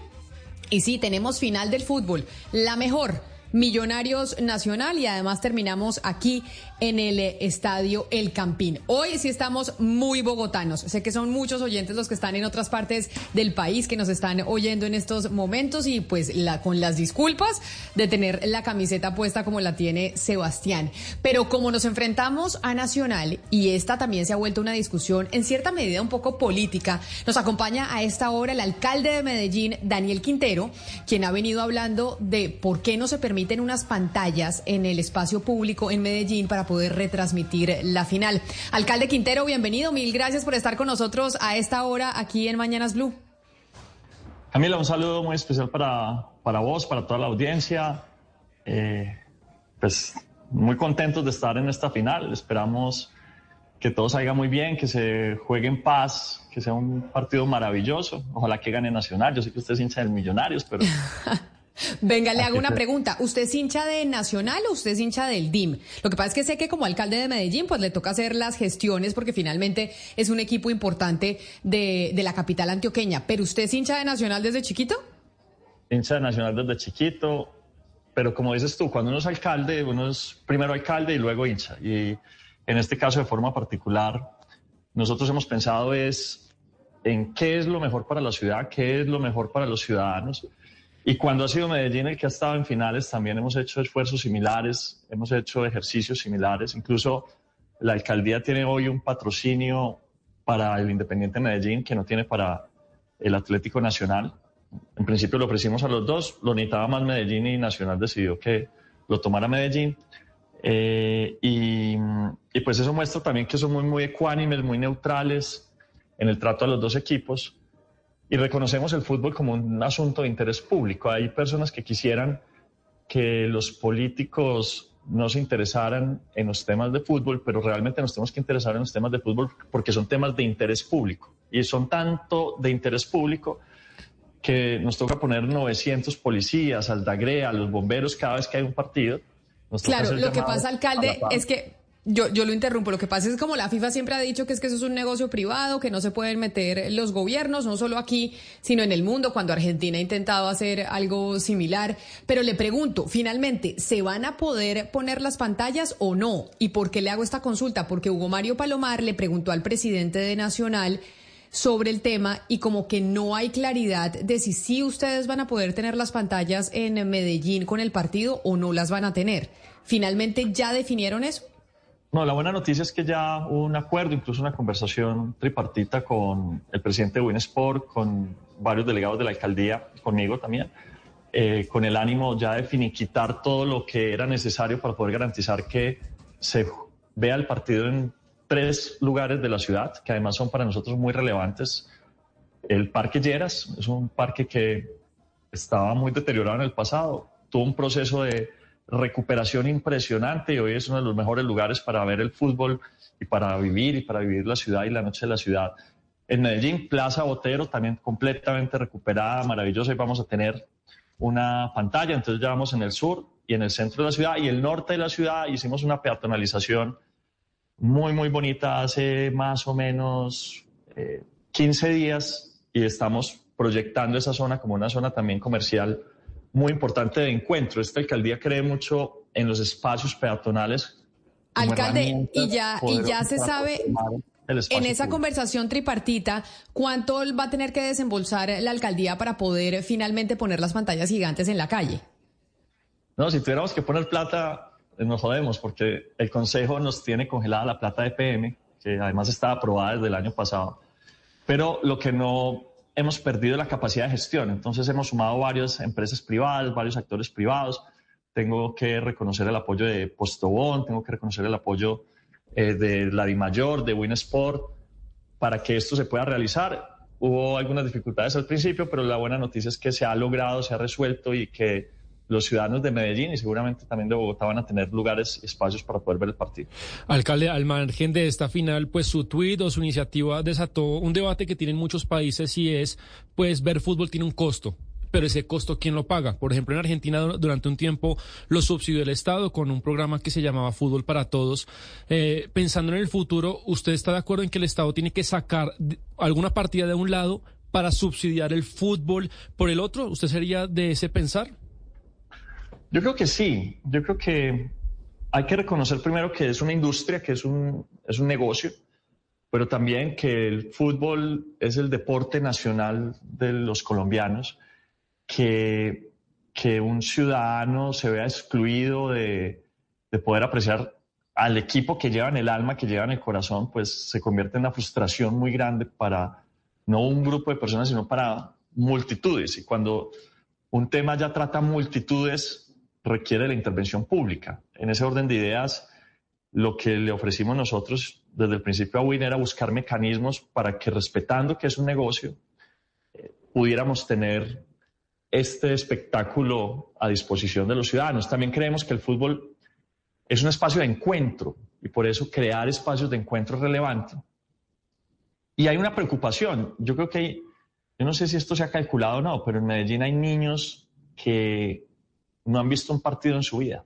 Niños de 12 años, de 10 años, que no saben qué es un partido de fútbol, porque no tienen la plata, o sus padres no tienen la plata o la costumbre de ir al estadio, pero al ser el fútbol ahora un tema en el que hay que pagar de forma directa para ver un partido, pues para muchas familias eso no es una alternativa y han terminado simplemente excluyéndose del fútbol, acabando, digamos, agotando el fútbol y el futuro del fútbol. El futuro del fútbol está en riesgo si no se toman medidas que permitan democratizar de alguna manera eh, el acceso del público y el acceso de los ciudadanos a ver fútbol, que es lo que vivimos nosotros toda la vida. Uno chiquito prendía el, el televisor y veía el partido de Nacional contra el Olimpia en la Libertadores. Pero pues eso ya eso es una campaña titánica, eso que usted está proponiendo, alcalde, porque eso no es solo de aquí, sino eso es eh, mundial y eso ya son otras ligas. Pero hoy estamos de fiesta y los que estamos aquí en Bogotá, los hinchas de Millonarios que creemos que vamos eh, a ganar, estamos muy emocionados por esta final, que sin duda alguna es Le- la más importante, enfrentarnos a Nacional. Les tengo que Así- confesar que nos pusieron a sufrir duro en el partido pasado. Yo sé, por eso es que nosotros eh, las probabilidades están más altas de que ganemos nosotros, pero cualquier cosa puede pasar en el fútbol. Y precisamente por eso nos vamos a hablar con varias glorias, tanto de Atlético Nacional como de Millonarios. Alcalde Daniel Quintero, mil gracias por haber estado aquí con nosotros. Mucha suerte con las pantallas y ojalá salga mucha gente a las calles a ver el partido. Muy- muchas, muchas gracias, que se viva en paz, que, na- que gane Nacional y nos vemos mañana. Un abrazo. Un saludo especial. Y ahora vámonos entonces. Ya les dijimos que el corazón lo tenemos azul. ¿Usted se cambió la camiseta, Sebastián? O sea, ¿usted trajo todo Sí. el closet de las camisetas de Millonarios? Pues es que, claro, hay una de visitante y otra de local. En la hora de la mañana, la de visitante y a, la- a las 12, la de local. A ver, muéstreme la de local. Párese y díganos eh, esa que No, tiene esta puesta. más nuevita. Esta creo que es 2015. pero esta tiene Tigo en el. Sí. eh, o sea, esta es, es nuevita, más nueva, pero no tan nueva. No, esta es, no, lo que pasa es que la, la anterior ya está incluso está amarilla. El Choco Suárez, que ahorita debe tener 60 años, jugaba, imagínese. Entonces, eh, tengo varias, eh, traje estas dos. A David le ofrecí una, no se la quiso poner, pero, pero bueno, este es, lo, es lo que hay. Estamos con la camiseta de Millos, pero también estamos hablando eh, con hinchas de Nacional y con figuras históricas de Atlético Nacional y una de ellas es precisamente Aristi, Víctor Hugo Aristizábal, que nos acompaña a esta hora. Bienvenido, gracias por estar aquí con nosotros en Mañanas Blue. Hola, hola, un placer para mí también estar aquí hablando de lo que más nos gusta casi a todos los colombianos, eh, de fútbol y no de política. Fútbol y no de política, sí señor Aristi. Venga, le digo, usted que fue jugador de fútbol, que tuvo estos enfrentamientos contra millonarios, ¿por qué razón, o dígame si, si es así o no es así, los jugadores de fútbol, ya estando en millonarios o en, o en nacional, este partido es el más importante, más que jugar contra el Deportivo Pasto, o contra el Deportivo Cali, o contra cualquier otro club en el país? No, a, través de la historia, normalmente los equipos grandes comienzan a tener una rivalidad fuerte y en este caso Millonario y Nacional ya la tienen, primero por sus títulos, por los títulos que tienen, por sus hinchadas, por la tradición. Entonces eh, se comienza como a ver una rivalidad en el país entre estos equipos. Claro, eh, que, que la rivalidad siempre permanezca dentro de la cancha. Ya afuera no, intentar divertirse uno, cada uno haciéndole fuerza a su equipo y tratar de... El que gana es el que celebra y seguramente mañana a las 9, 9 y 30 de la noche estarán unos celebrando y los otros tristes, pero, pero la vida continúa, la vida continúa y tienen que saber que sus equipos son grandes y pueden disputar más títulos. Y usted realmente haciendo el análisis de los equipos hoy, del plantel de Nacional, hoy frente al plantel de Millonarios, ¿cree que todavía los de Nacional tienen opción de ganar esta final a pesar de lo que pasó el miércoles en Medellín? Con ¿Cómo así objetividad. que tienen opción? ¿Cómo así que tienen opción? Los dos tienen opción. Si, si hubiera el partido quedado, no sé, por ahí un 3-0, 4-0, pues ahí ya, ya te diría que sería muy difícil. Pues el partido va a comenzar como terminó o, o va a comenzar cuando antes de, de jugarse ese partido en Medellín. Es igual. Yo creo que Nacional ha demostrado que de visitante es el equipo más fuerte. Si ustedes ven los números de Nacional, es el mejor visitante del torneo colombiano y Millonario es el mejor local del torneo colombiano. Entonces, seguramente vamos a tener un- una gran final con llena de detalles. Este, este Millonarios es un equipo muy de conjunto, depende mucho de su trabajo grupal, es muy fuerte, es un equipo que tiene cuatro años de proceso y seguramente eh, va a ser uno, un, un- rival muy difícil para Nacional y Nacional también, Nacional ya es tradicional, ya es finalista, ya, ya está acostumbrado a muchas finales, entonces cada uno tiene sus argumentos para ser campeón. Aristi, ¿y usted dónde se va a ver el partido? Yo en Medellín, usted sabe, yo soy más ¿Pero va a salir a la calle a vérsela en las pantallas gigantes del alcalde o se lo va a ver en su casa o en un bar? ¿En Ah, dónde no, se va no, a ver el partido? No no, por, no, no, por allá me invitó un tío, un tío mío que, que, que pagó la suscripción. Entonces yo lo voy a ir allá, no, usted se imagina nosotros por allá en el centro, ¿a ¿dónde es que va a poner el alcalde las pantallas? Eh, yo no sé dónde las va a poner, que ojalá deje de pelear tanto y, y, y- empiece pues a hacer cosas, porque es que eso es esa peleadera que con los de televisión, que con los unos, con los otros, pero bueno, eh, bueno para la gente que lo puede ver y que no tiene, que no tiene esa oportunidad de suscribirse a los canales. Pero yo lo voy a ver a y lo vamos a ver por ahí 30, 40 personas. Mañana hay mucha fuerza positiva. Oiga, Víctor Hugo, ¿cuál es el título nacional que usted más recuerda? Claro, fuera del, del título de Copa Libertadores, hablo de, de, de- de título de, liga en Colombia.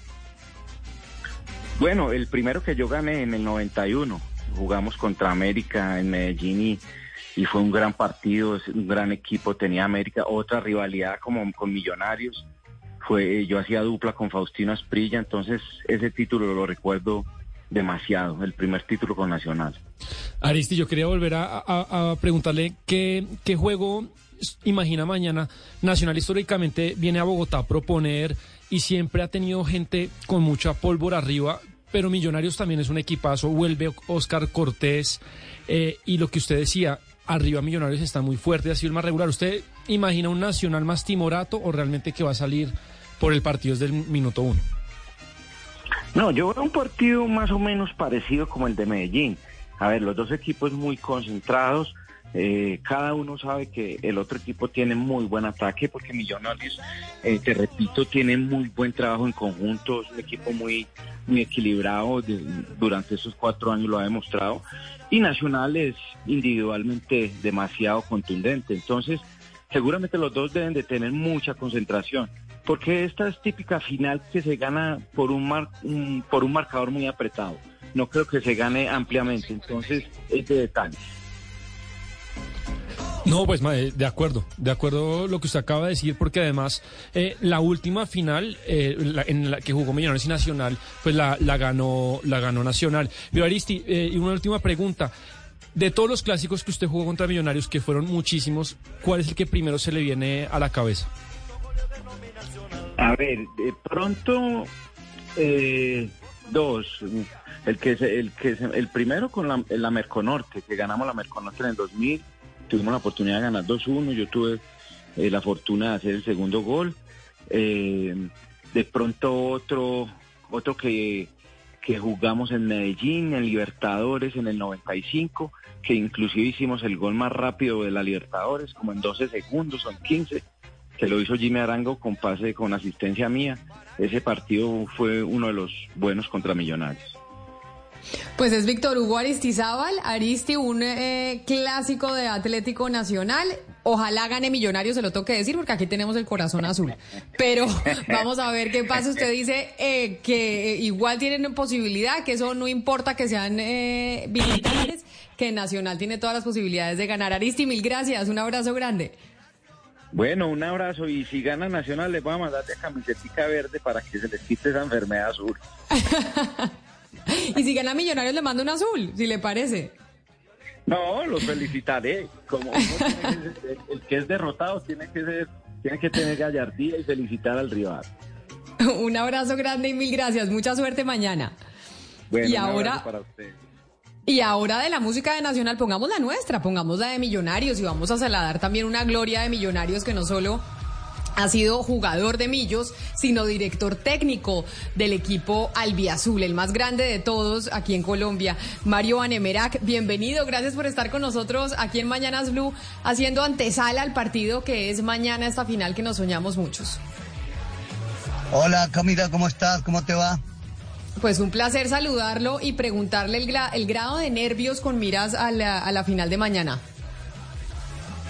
Sí, como todos, todas las finales uno tiene ansiedad, nervios, pero Los más nerviosos son la gente, porque los jugadores cuando ya entran a la cancha, ya después del himno nacional, ya uno está metido y ellos pueden descargar toda su energía jugando. En vez del que está afuera sufre porque no puede hacer nada.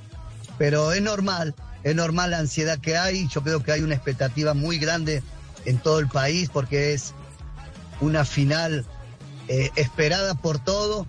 Y bueno, esperemos ganarla. Yo estoy muy convencido que Millonario puede ganar el, el partido porque lo que demostró el día miércoles fue superior. Fue superior a Nacional. Quizás si, si había un ganador tenía que haber sido Millonario. Mario, eh, yo creo que una de las etapas que mejor eh, recuerda la gente de Millonarios de mi generación fue esa gran suramericana 2007 que usted abanderó. Y no sé si esté de acuerdo conmigo que un factor que ayudó a ese equipo fue la temperatura del campín. Era realmente, se llenaba el estadio, la pólvora, todo. Desde, desde adentro, desde, desde el cuerpo técnico, cuéntenos el, el plus que significa pues un campín con 40 mil hinchas de millonarios y desde el juego eso cómo ayuda. Totalmente. A veces mucho dice la, la hinchada no juega, pero empuja. Y la hinchada de millonario empuja. Y no solamente en el partido, sino en el entorno, en la previa, durante el partido. La gente está muy entusiasmada, muy metida. Eh, yo creo que tenemos una gran ventaja que, que no solamente es la gente, sino que el equipo juega bien y especialmente en Bogotá tenemos que hacer valer esa condición, tanto los jugadores como la hinchada. Creo que Nacional se le puede ganar, se le puede ganar porque creo que futbolísticamente Millonario es más. Si, es, si está todo limpio, estoy convencido que va a ganar Millonario. Si está todo limpio, que no, no quiero que, que, que el VAR empiece a dudar, que el árbitro empiece a dudar si hay algunas cosas raras, porque el otro día no me gustó Muchos dijeron Ortega pitó muy bien. Sí, pitó muy bien, pero hubo una jugada determinante que cortó un avance de, de ley de ventaja a favor de Millonarios que era gol y la cortó. Entonces a veces la gente no mira eso y ese fue un factor fundamental porque podía haber ganado Millonarios tranquilamente con esa jugada. Pero Mario, ahí eso me parece un factor de duda que está poniendo usted sobre el arbitraje. Usted dice, si está todo limpio, esto debería ganarlo Millonarios. Hoy en día es, Es que lo- factible en el fútbol, pero venga, venga, le pregunto, ¿es posible en el fútbol colombiano de hoy que haya una final que no sea limpia y que se le pueda meter la mano? Y pero vemos que hay muchas equivocaciones.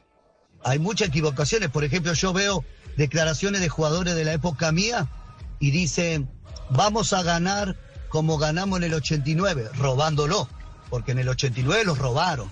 El penal que le hace Guita y Guarán lo robó y todo el mundo ve y están pasando las imágenes a, a través de las redes sociales. Entonces, por eso yo digo, si vamos a jugar limpio, si no hay nada raro, Millonario va a ser campeón. Por eso digo y aclaro, yo no sé si el árbitro se puede equivocar, ¿no? Pero el que está viendo el partido puede, puede ver que pase algo y dice, sí, pero el árbitro no lo vio, se equivocó, sí, pero perjudicó. Perjudicó, que eso es lo que no quiero, que perjudique. Que si Nacional gana, aplaudan, agachemos la cabeza y vamos para adelante. Por eso digo, quiero un buen arbitraje, no quiero confusiones, porque el único país donde se demora para tomar una decisión es el VAR en Colombia. Que no que lo mira 10 10 minutos a veces están, que el árbitro toma la decisión, que el VAR. No quiero confusión, quiero un partido transparente. Lo quiero dejar bien claro, no quiero nada raro. Sí, le quiero preguntar por otro factor determinante también en las finales. Tiene que ver con la localía. Usted que jugó tantas finales con Millonarios y que sabe cómo es el asunto en el Campín, ¿usted cree que en este caso la localía pesa mucho a favor de Millonarios o de pronto, como he escuchado también en estos días, esa localía en algún momento se le puede convertir en un factor en contra a, lo- a los jugadores de Millonarios? ¿Usted cómo analiza el hecho de que tenga 30 mil personas en el Campín alentando a Millonarios? ¿Eso cómo va, cómo va a funcionar a favor de Millonarios o en contra del equipo en algún momento? Depende, hay que tener tranquilidad porque estoy seguro que la hinchada va a querer que a los 10 minutos vaya ganando 2 a 0 millonario. Y a medida que pase el partido, si no hay goles, la gente se puede poner intranquila, se puede poner nerviosa. Pero ahí es la capacidad de los jugadores, la capacidad de los jugadores y del, del entrenador que hay que tener la calma necesaria por si las cosas no se dan. Porque al frente hay un rival también, un rival que juega finales, un rival que tiene buenos jugadores. Pero Millonario no debe perder la cabeza. Si las cosas por momentos no salen, estoy seguro que, que ahí va a estar la clave, en no perder la cabeza, porque estoy seguro que Nacional no va a venir a buscar el partido. Nacional va a esperar a Millonario. Se dio cuenta que no tiene cómo ganarle, entonces va a esperar y va a, va a jugar, para mí va a jugar al contragolpe y a una pelota de, de media distancia, algún tiro libre de Dorlan Pavón, que para mí es el arma que tiene Nacional. Mm. Eh, Camila, y es que eh, Mario Banemerac tiene experiencia en estas finales. ¿Cuántos títulos con Millonarios eh, logró usted, Mario? Y, recuérdenos a algunos de los compañeros que hicieron parte de ese Millonarios campeón. Bueno, nosotros ganamos 87-88 cuando era todo el año, porque el primer torneo lo ganamos los tres.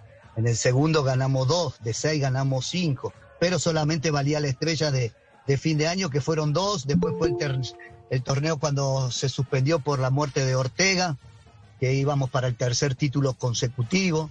Y teníamos un equipazo, jugaba Goicochea, Gamero, Cuesta, Conde, Galeano, Tel, eh, La Gambeta, Rubén Hernández, Pájaro, del equipo, después teníamos a Nilton Bernal, había muchos jugadores de categoría, Nacional tenía un equipazo, un equipazo, y bueno, esos eran los partidos que hay que jugarlos a muerte, porque tenemos una Sí. rivalidad futbolística muy grande, muy grande, y por eso digo que este partido es de doble filo, porque si vos perdés y te marca, la historia te marca, perdiste una final con el, con el rival que no podés perder. Y si ganás, Claro. la vas a gozar mucho. Oiga, Mario, usted conoció a Alberto Gamero eh, como jugador de fútbol, compartió con él en la cancha, en el camerino. ¿Qué destaca ahora de Gamero como técnico? ¿Por qué eh, ha logrado pues llevar a, Millonarios a esta instancia? ¿Qué lo hace importante como entrenador? No, yo creo que la capacidad y la preparación que ha tenido, pero sobre todo que el proceso que tiene casi cuatro años. Cuatro años va a cumplir Gamero, eh, los, todos los jugadores que están juegan de la misma forma, el que entra, el que sale. Lo que sí eh, necesitamos este proceso que ha sido muy bueno, campeonar. Porque si nosotros no campeonamos, no, para mí no vale de nada. Porque con todo respeto, eh, no es un equipo chico. Eh, millonario por lo grande que es, por la historia hay que ser campeones.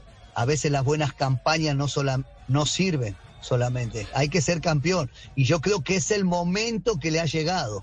Porque Cla- claro, siempre Mario. se le pasa. Porque los hinchas Es son. el momento. Porque la gente. Sin- pero es que le quería preguntar, usted que ha estado en la piel de hincha y de ser técnico, los hinchas somos impacientes, pero uno mira el proceso gamero. Yo no creo que muchos técnicos en la historia del fútbol colombiano de los torneos cortos hayan hecho un equipo competitivo de 3, 4 años de estar ahí. En el caso de que mañana se pierda, ¿usted sería partidario de- de seguir darle oportunidad a Alberto Gamero?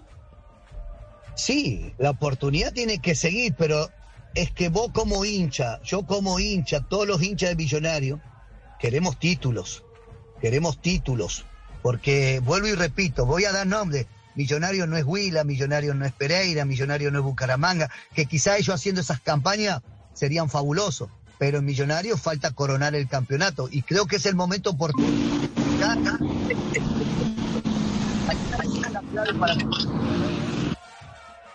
La señal, abrieron un micrófono y se me fue la señal de Mario Baneverac, que eh, decía usted, Mario, que claro que necesitamos nosotros ganar un título porque Millonarios pues es mucho más grande que otros equipos en el país. Usted dice, si no hay nada irregular, vamos a ganar esta estrella. ¿Dónde se va a ver el partido, Mario?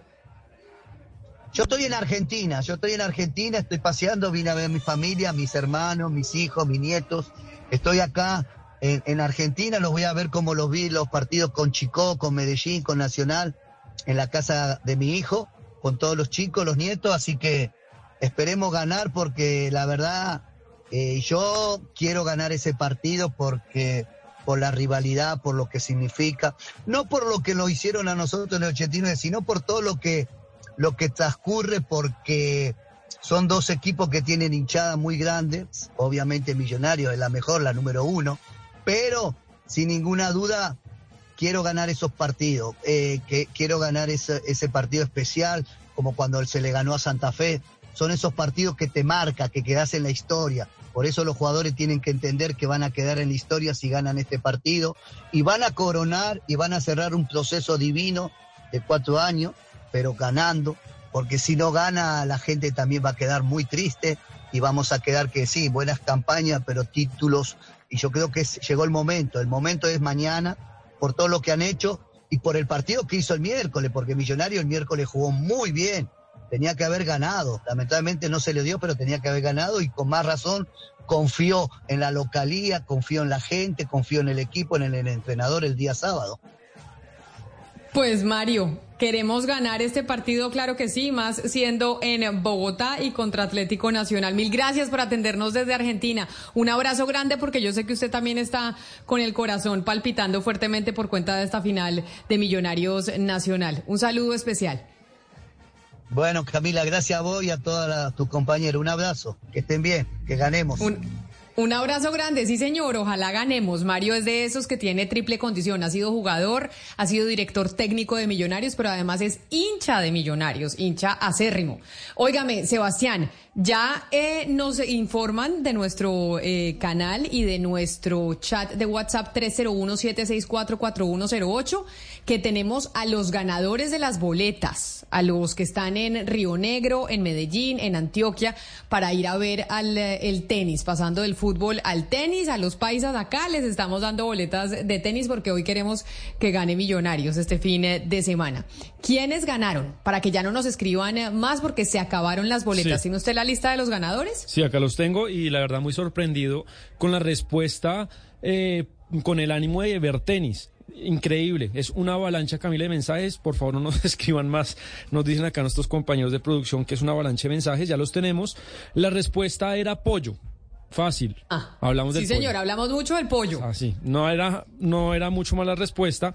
Las personas que se ganaron eh, la boleta doble para asistir son José Giovanni Cárdenas, eh, Jaime Obregón, Estefanía Cáceres, Darío Rivera Ramos, Lilian Margarita Sánchez, Víctor Varón y eh, Viviana López y por último Pedro Tabina.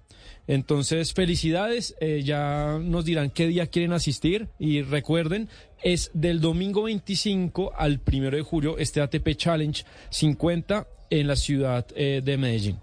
Oiga, eh, tres mujeres, tres mujeres, cinco hombres veo en, eh, en los Sí. ganadores. Bueno, por ahí tenemos y ayer también ganaron mujeres, ¿no? Claudia, siempre están siendo más hombres que mujeres, pero ahí están las mujeres presentes llevándose las boletas también.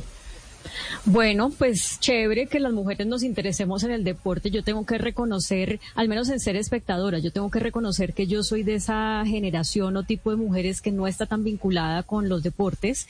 Eh, pero me parece muy interesante que a las mujeres les interese el deporte. Ojalá sea para ir ellas y no para regalarle las boletas a- al amigo. Óigame, el otro día tengo un amigo uruguayo que, eh, pues usted sabe que yo tengo una niña chiquita, y entonces uno de cuando es mamá empieza, bueno, ¿y qué deporte ir a jugar? ¿En qué la meto? ¿En qué no la meto? Y mi amigo uruguayo me dice, en fútbol, no lo dude, que ese es el deporte del futuro para las mujeres. ¿Usted cree que sí, Sebastián? Que, Sí. que metemos a Cayetanita que, a que juegue fútbol, que ese es el futuro eh, deporte para nosotras las mujeres. El fútbol femenino tiene un crecimiento muy grande, Sí. y, pero de uno a cuatro años yo la metería en otra actividad, otros deportes, porque me parece que el fútbol tan, tan chiquita, no, pero además eh, lo, lo lindo, Camila, del fútbol es que uno también aprende un montón de valores eh, en relación a, a jugar con compañeros, a, a perder, a hacer porque los deportes individuales también tienen, tienen sus, sus cosas buenas, pero cuando usted juega en equipo, gana y pierde en equipo, creo que uno aprende un montón de cosas, tiene muchos amigos, hoy yo, yo una cantidad de amigos que yo tengo son por el fútbol, por el deporte, y le quedan para toda la vida, entonces si yo tengo hijos, cosa que no sé, yo sí lo metería a un deporte colectivo mucho, muy por encima que por un deporte Pero porque a los, porque antes de los cuatro años no, porque yo le dije que fútbol para Cayetana y usted me dice que, que Es sí que- la meta en fútbol, pero no antes de los cuatro. Es que yo creo que uno disfruta más del fútbol un poco más, más grande, como que la motricidad uno ya está más desarrollada, conducir un balón, no sé, yo a los cuatro o cinco años ya uno empieza a disfrutar, me parece más de- del fútbol y antes otra cosa, yo no soy experto en niños ni tengo uno, pero ese, se- ese sería mi Pero consejo. Sebastián, que. Cayetana ya practique fútbol a los cuatro años, por Dios. O sea, es que Cayetana, Cayetana cuando tenga 18, eh, las mujeres se habrán tomado el deporte, ¿no? Por Y eso. yo, no- y yo le Pero- digo algo, yo no, y tomando en cuenta si usted vio, Camila, la presentación del equipo femenino de fútbol de Estados Unidos con miras al Mundial. No, es que, es que en- es que en Estados Unidos las que son las estrellas son ellas. Claro. Por eso le digo que mi amigo uruguayo me decía, póngala a jugar fútbol, que ese es el deporte del futuro de las mujeres. Y yo decía, así será. La pongo a jugar. Bueno, claro que eso al final ella será la que va a Y decidir. ahorita tenemos mundial fe- femenino. Tenemos mundial, hay álbum Panini. Hoy el presidente Biden presentó a la jugadora junto con Taylor Swift, Shaquille O'Neal. O sea, Sebastián, denle la oportunidad a Cayetana que desde muy chiquita empiece a driblar. En una No, de que hay esas que me hacer sale es- una Rapinoe. Uno no sabe.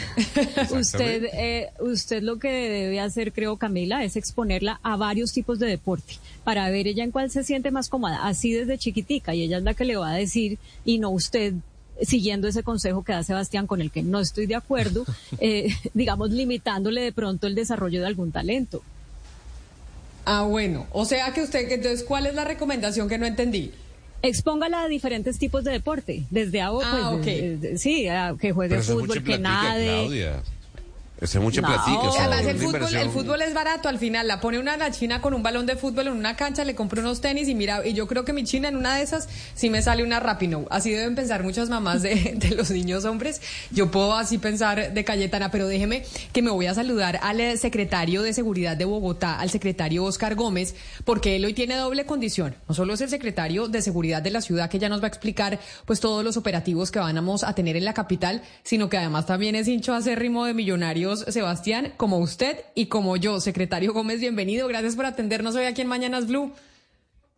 Mila, muy buenas tardes. Gracias por este espacio, poder compartir con ustedes y, y transmitirles a toda la, a todos los oyentes eh, estas recomendaciones que tenemos para tener una fiesta del fútbol. Yo, secretario, yo sé que usted está con la camiseta y la chaqueta de la alcaldía, pero ¿por qué se vino de rojo si Millonarios es azul? Y usted es hincha de Millonarios, hoy precisamente que vamos a hablar de la final del fútbol, aquí que lo estoy viendo a través de nuestro canal de YouTube con la chaqueta roja. Bueno, pues es que eso, es- tú lo dijiste, ese es el, el, el color de la chaqueta de la secretaría, ¿no? Pero nuestro corazón está azul. Nuestro corazón está azul. Óigame, secretario, ¿cómo es eso de organizar? Obviamente este es un partido muy importante en términos de seguridad. Yo no sé las clasificaciones, pero creo que es como triple A o A o el- en temas de seguridad que se manejan. ¿Cómo es eso de, estar eh, implementando la seguridad para este partido Millonarios Nacional en eh, Bogotá y al mismo y al mismo tiempo ser hincha de los azules? ¿Cómo es esa doble condición? Bueno, primero es un honor, ¿no? Porque tenemos la posibilidad de, de planear un buen servicio con Policía Nacional, con las diferentes secretarías, con los diferentes organismos, para que todo salga muy bien. Pero aquí lo más importante es el comportamiento y el compromiso de los hinchas, de todas las personas que van a- a llegar al estadio, a apoyar el equipo, eh, y de los que no participan también eh, es el buen comportamiento, el respeto por la vida, por la integridad, por las personas. Entonces, en la medida que se conjuguen esos dos elementos, tanto las medidas de seguridad que vamos a adoptar como el buen comportamiento de cada una de las personas, pues eh, estamos seguros de que vamos a tener una gran fiesta del fútbol. Secretario, pero entonces, para los que estamos en Bogotá, medidas que se van a tomar, que la ciudadanía debe tener en cuenta, si va a haber cierre de vías o, por ejemplo, qué comportamientos debemos adoptar los que estamos en la capital y vamos a ver el partido, ¿cuáles son las instrucciones? Bueno, primero decirle que tenemos un dispositivo importante, 1.300 hombres de nuestra Policía Nacional eh, que estarán al interior, pero especialmente en la parte externa del estadio, en tres anillos de seguridad. Igualmente estaremos acompañando con 300 gestores de convivencia y de diálogo de la Secretaría de Gobierno y Secretaría de Seguridad y 580 eh, funcionarios de logística de, del equipo que ayudan al control de, eh, en la parte interna del estadio. Se decretó un, un polígono para, para la ley seca eh, que va desde la calle 45 hasta la calle 68 entre la avenida Caracas y la carrera 50. Aquí en este polígono, esta jurisdicción, no se podrá vender licor ni consumirle en, en, espacio público. Desde el día de hoy estaremos ya haciendo los controles. Esta noche tendremos un comando nocturno, igualmente mañana, haciendo las eh, inspecciones, verificaciones y controles que corresponden. Eh, ¿Qué es importante, Camila, decirles para que no vayamos a tener tampoco eh, situaciones especiales? Se prohibió el ingreso de la, hinchada de Nacional al interior del estadio. No pueden ingresar pero también eh, vamos a controlar de que no lleguen hinchadas de, Nacional eh, de otras ciudades. Lo haremos con la Policía de Carreteras en los diferentes ingresos a la ciudad. Eso nos permite pues evitar que vayamos a tener situaciones que lamentar. Y muchas veces, secretario, las riñas y tragedias que vivimos por el fútbol es porque los clanes o las barras se citan en otros barrios diferentes a los que queda el estadio. Y no sé si eso lo han pensado, lo han sufrido en estos años, cómo también prevenir o, o controlar pues que no haya riñas fuera del estadio y se citen y, casi que se maten. Sí, eh, teniendo en cuenta lo que, lo que usted dice, eh, nosotros a partir de hoy estamos implementando siete puestos de mando unificados. Uno a nivel distrital, que estará en la, en la Policía Metropolitana de Bogotá, y seis locales. Esos seis locales se deben precisamente a lo que, a lo que manifiesta. Eh, Priorizamos algunas localidades donde hay un número importante de hinchas de Nacional y que podría presentarse en algún momento alguna situación especial. Seis localidades como cuáles, como Usme, Kennedy, Bosa, Engativá, Suba, eh, Teusaquillo.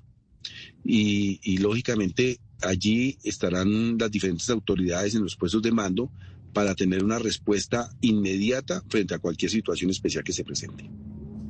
Pero entonces, una claridad, secretario, quiere decir que en los alrededores del estadio no se puede o no se va a vender licor, pero en eh, las calles, por ejemplo, en el Simón Bolívar, si se llega a la celebración, etcétera, etcétera, ahí sí se puede tomar licor, la gente sí puede llegar borracha, por ejemplo, al Simón Bolívar, o el consumo de alcohol no se puede en el espacio público. Bueno, eh, tenemos que la venta de licor no está autorizada. Eh, por la cantidad de personas que, lógicamente después de que salgan del estadio, pues eh, seguramente va a haber ingesta de licor. Eh, pero vamos a acompañar con un servicio de policía en el, en el Parque Simón Bolívar. Un servicio de policía que estará también acompañado por los gestores de convivencia y de seguridad.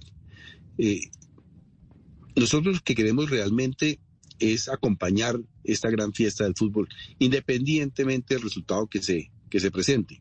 Todos queremos que eh, nuestro Millonarios gane, pero pues todo puede pasar, pero sí el llamado que hacemos es a que sea, seamos respetuosos, que tengamos un buen comportamiento. Entonces, eh, si las personas que ya estén en el parque de Simón Bolívar y, hay ingesta de licor, pues nosotros estaremos controlando, evitando de que se vayan a presentar riñas especialmente y, la última consulta, secretario. Usted acaba de decir, nosotros tenemos en eh, las entradas a Bogotá unos controles para que no lleguen buses con hinchadas de Nacional de otras ciudades, porque Nacional es uno de los equipos más grandes y no solo tiene hinchada en Medellín, sino en otras partes. ¿Eso quiere decir que los buses que lleguen con hinchas de Medellín o de Nacional a Bogotá no van a poder entrar y los van a tener que devolver por carretera? Sí, no van a llegar. Eh, por eso estamos, eh, y, de verdad que les agradecemos a ustedes por, estos espacios, para que sepan que no vamos a permitir que ingresen a la ciudad de Bogotá. Van a, permanecer eh, en el lugar donde sean intersectados y la recomendación es que se retornen a sus lugares de origen. Bueno, pues esto con miras a la seguridad de Bogotá, de este partido importante mañana en el en el Nemesio Camacho, el Campín, final, final. Secretario, mil gracias por haber estado con nosotros. Mucha suerte, porque yo sé que usted va a estar no solo como hincha, sino además con una jornada de trabajo dura, porque el tema, de seguridad eh, mañana, obviamente, pues requiere toda la atención eh, de las autoridades. A usted mil gracias y feliz fin de semana. Muchas gracias, Camila. Y aprovecho nuevamente para eh, reiterar ese buen comportamiento, que vivamos en paz esta gran fiesta futbolera. Muchas gracias. Claro que sí, que estemos en paz, pero cantando canciones de millonarios. Un saludo a los hinchas de, Nacional. ¿Están un poquito aburridos, eh, Oscar, ustedes, los, de, los del Junior, viéndonos a nosotros eh, cantando tanto de millos y estando tan emocionados? No, no, Camila, nosotros hemos tenido muchas finales, hemos ganado muchas finales también. Y estamos contentos con que se dé una buena final, pero sobre todo en paz, ¿sabe, Camila? Es muy importante que la final se juegue en paz que no haya ningún problema y que las medidas que se están tomando funcionen mañana. Hugo Mario, ¿usted está muy aburrido? No, no, no, no, no, voy a ver el partido el sábado, voy a disfrutar mucho eh, y no voy a sufrir tanto como cuando el Cali está en la final, pero Yo sí le hago una sugerencia a usted y a Sebastián, ver. Camila. Díganos. No ensillen la bestia sin tener la No, silla. O sea, no. claro. No se monten a la bestia sin ensillarla todavía. No, no, no. Es que hay que esperar. Es que los veo muy eufóricos, los veo muy contentos, muy no, Pero no sonrientes. es eufórico, pero, pero es que uno ve, uno ve las nóminas, ve la localidad, ve la sonrisa de la gente, es imposible no ser optimista, Hugo Mario. Déjenos, No, déjenos pero- soñar. Pero sí es cierto lo que dice Hugo Mario Sebastián, no hay que ensillar las bestias antes de tenerlas listas porque se le quema a uno el pan en la puerta del, sí. del horno, no hay que ser triunfalistas, hay que esperarse porque si no estamos llorando mañana y eso no, eso, eso no queremos. Eso queremos, pues obviamente, ya acá yo sé que tengo aquí hinchas de Santa Fe entrando a la cabina y que obviamente se van a ver el partido, don eh, Ricardo Espina, solamente para ver perder a es Millonarios. de América, o es los que él hinchas. es de América. Ah, él es de América. No, ah, que- verdad que Ricardo es, de América. re- Como es rojo, reci- pensé que es Santa Fe. reci- Recibió un, un sombrerazo de hinchas de Santa Fe. ¿Dónde? No, no, no. Mañana somos azules, los de la Ay, América. qué bueno, Somos Richie. azules. Eso me alegra mucho que, que sea azul, porque es que don Leo Sierra me escribía y yo le decía, bueno, Leo, ¿por quién va? ¿Por Nacional o por Millonarios? Porque al final somos Bogotá. Y decía, no, no voy por ninguno. Yo me acuerdo, Ricardo, hubo una final eh, nacional Santa Fe hace muchos años, esto fue como 2006 más o menos, 2007. Y uno, como hincha de Millonarios, no le hace barra a ninguno. Ahí sí que gane el que, el que tenga que ganar. Porque obviamente al vecino de patio también le tiene uno mucha, eh, mucha cosita. Hasta aquí llegamos nosotros en eh, Mañanas Blue. Feliz fin de semana. Sigan ustedes conectados acá con don Ricardo Espina que llega con su programa Meridiano. Judy was boring. Hello. Then Judy discovered ChumbaCasino.com. It's my little escape. Now Judy's the life of the party. Oh, baby, Mama's bringing home the bacon. Whoa, take it easy, Judy. The Chumba life is for everybody. So go to ChumbaCasino.com and play over 100 casino style games. Join today and play for free for your chance to redeem some serious prizes. ChumbaCasino.com. No purchase necessary. Void where prohibited by law. 18 plus terms and conditions apply. See website for details.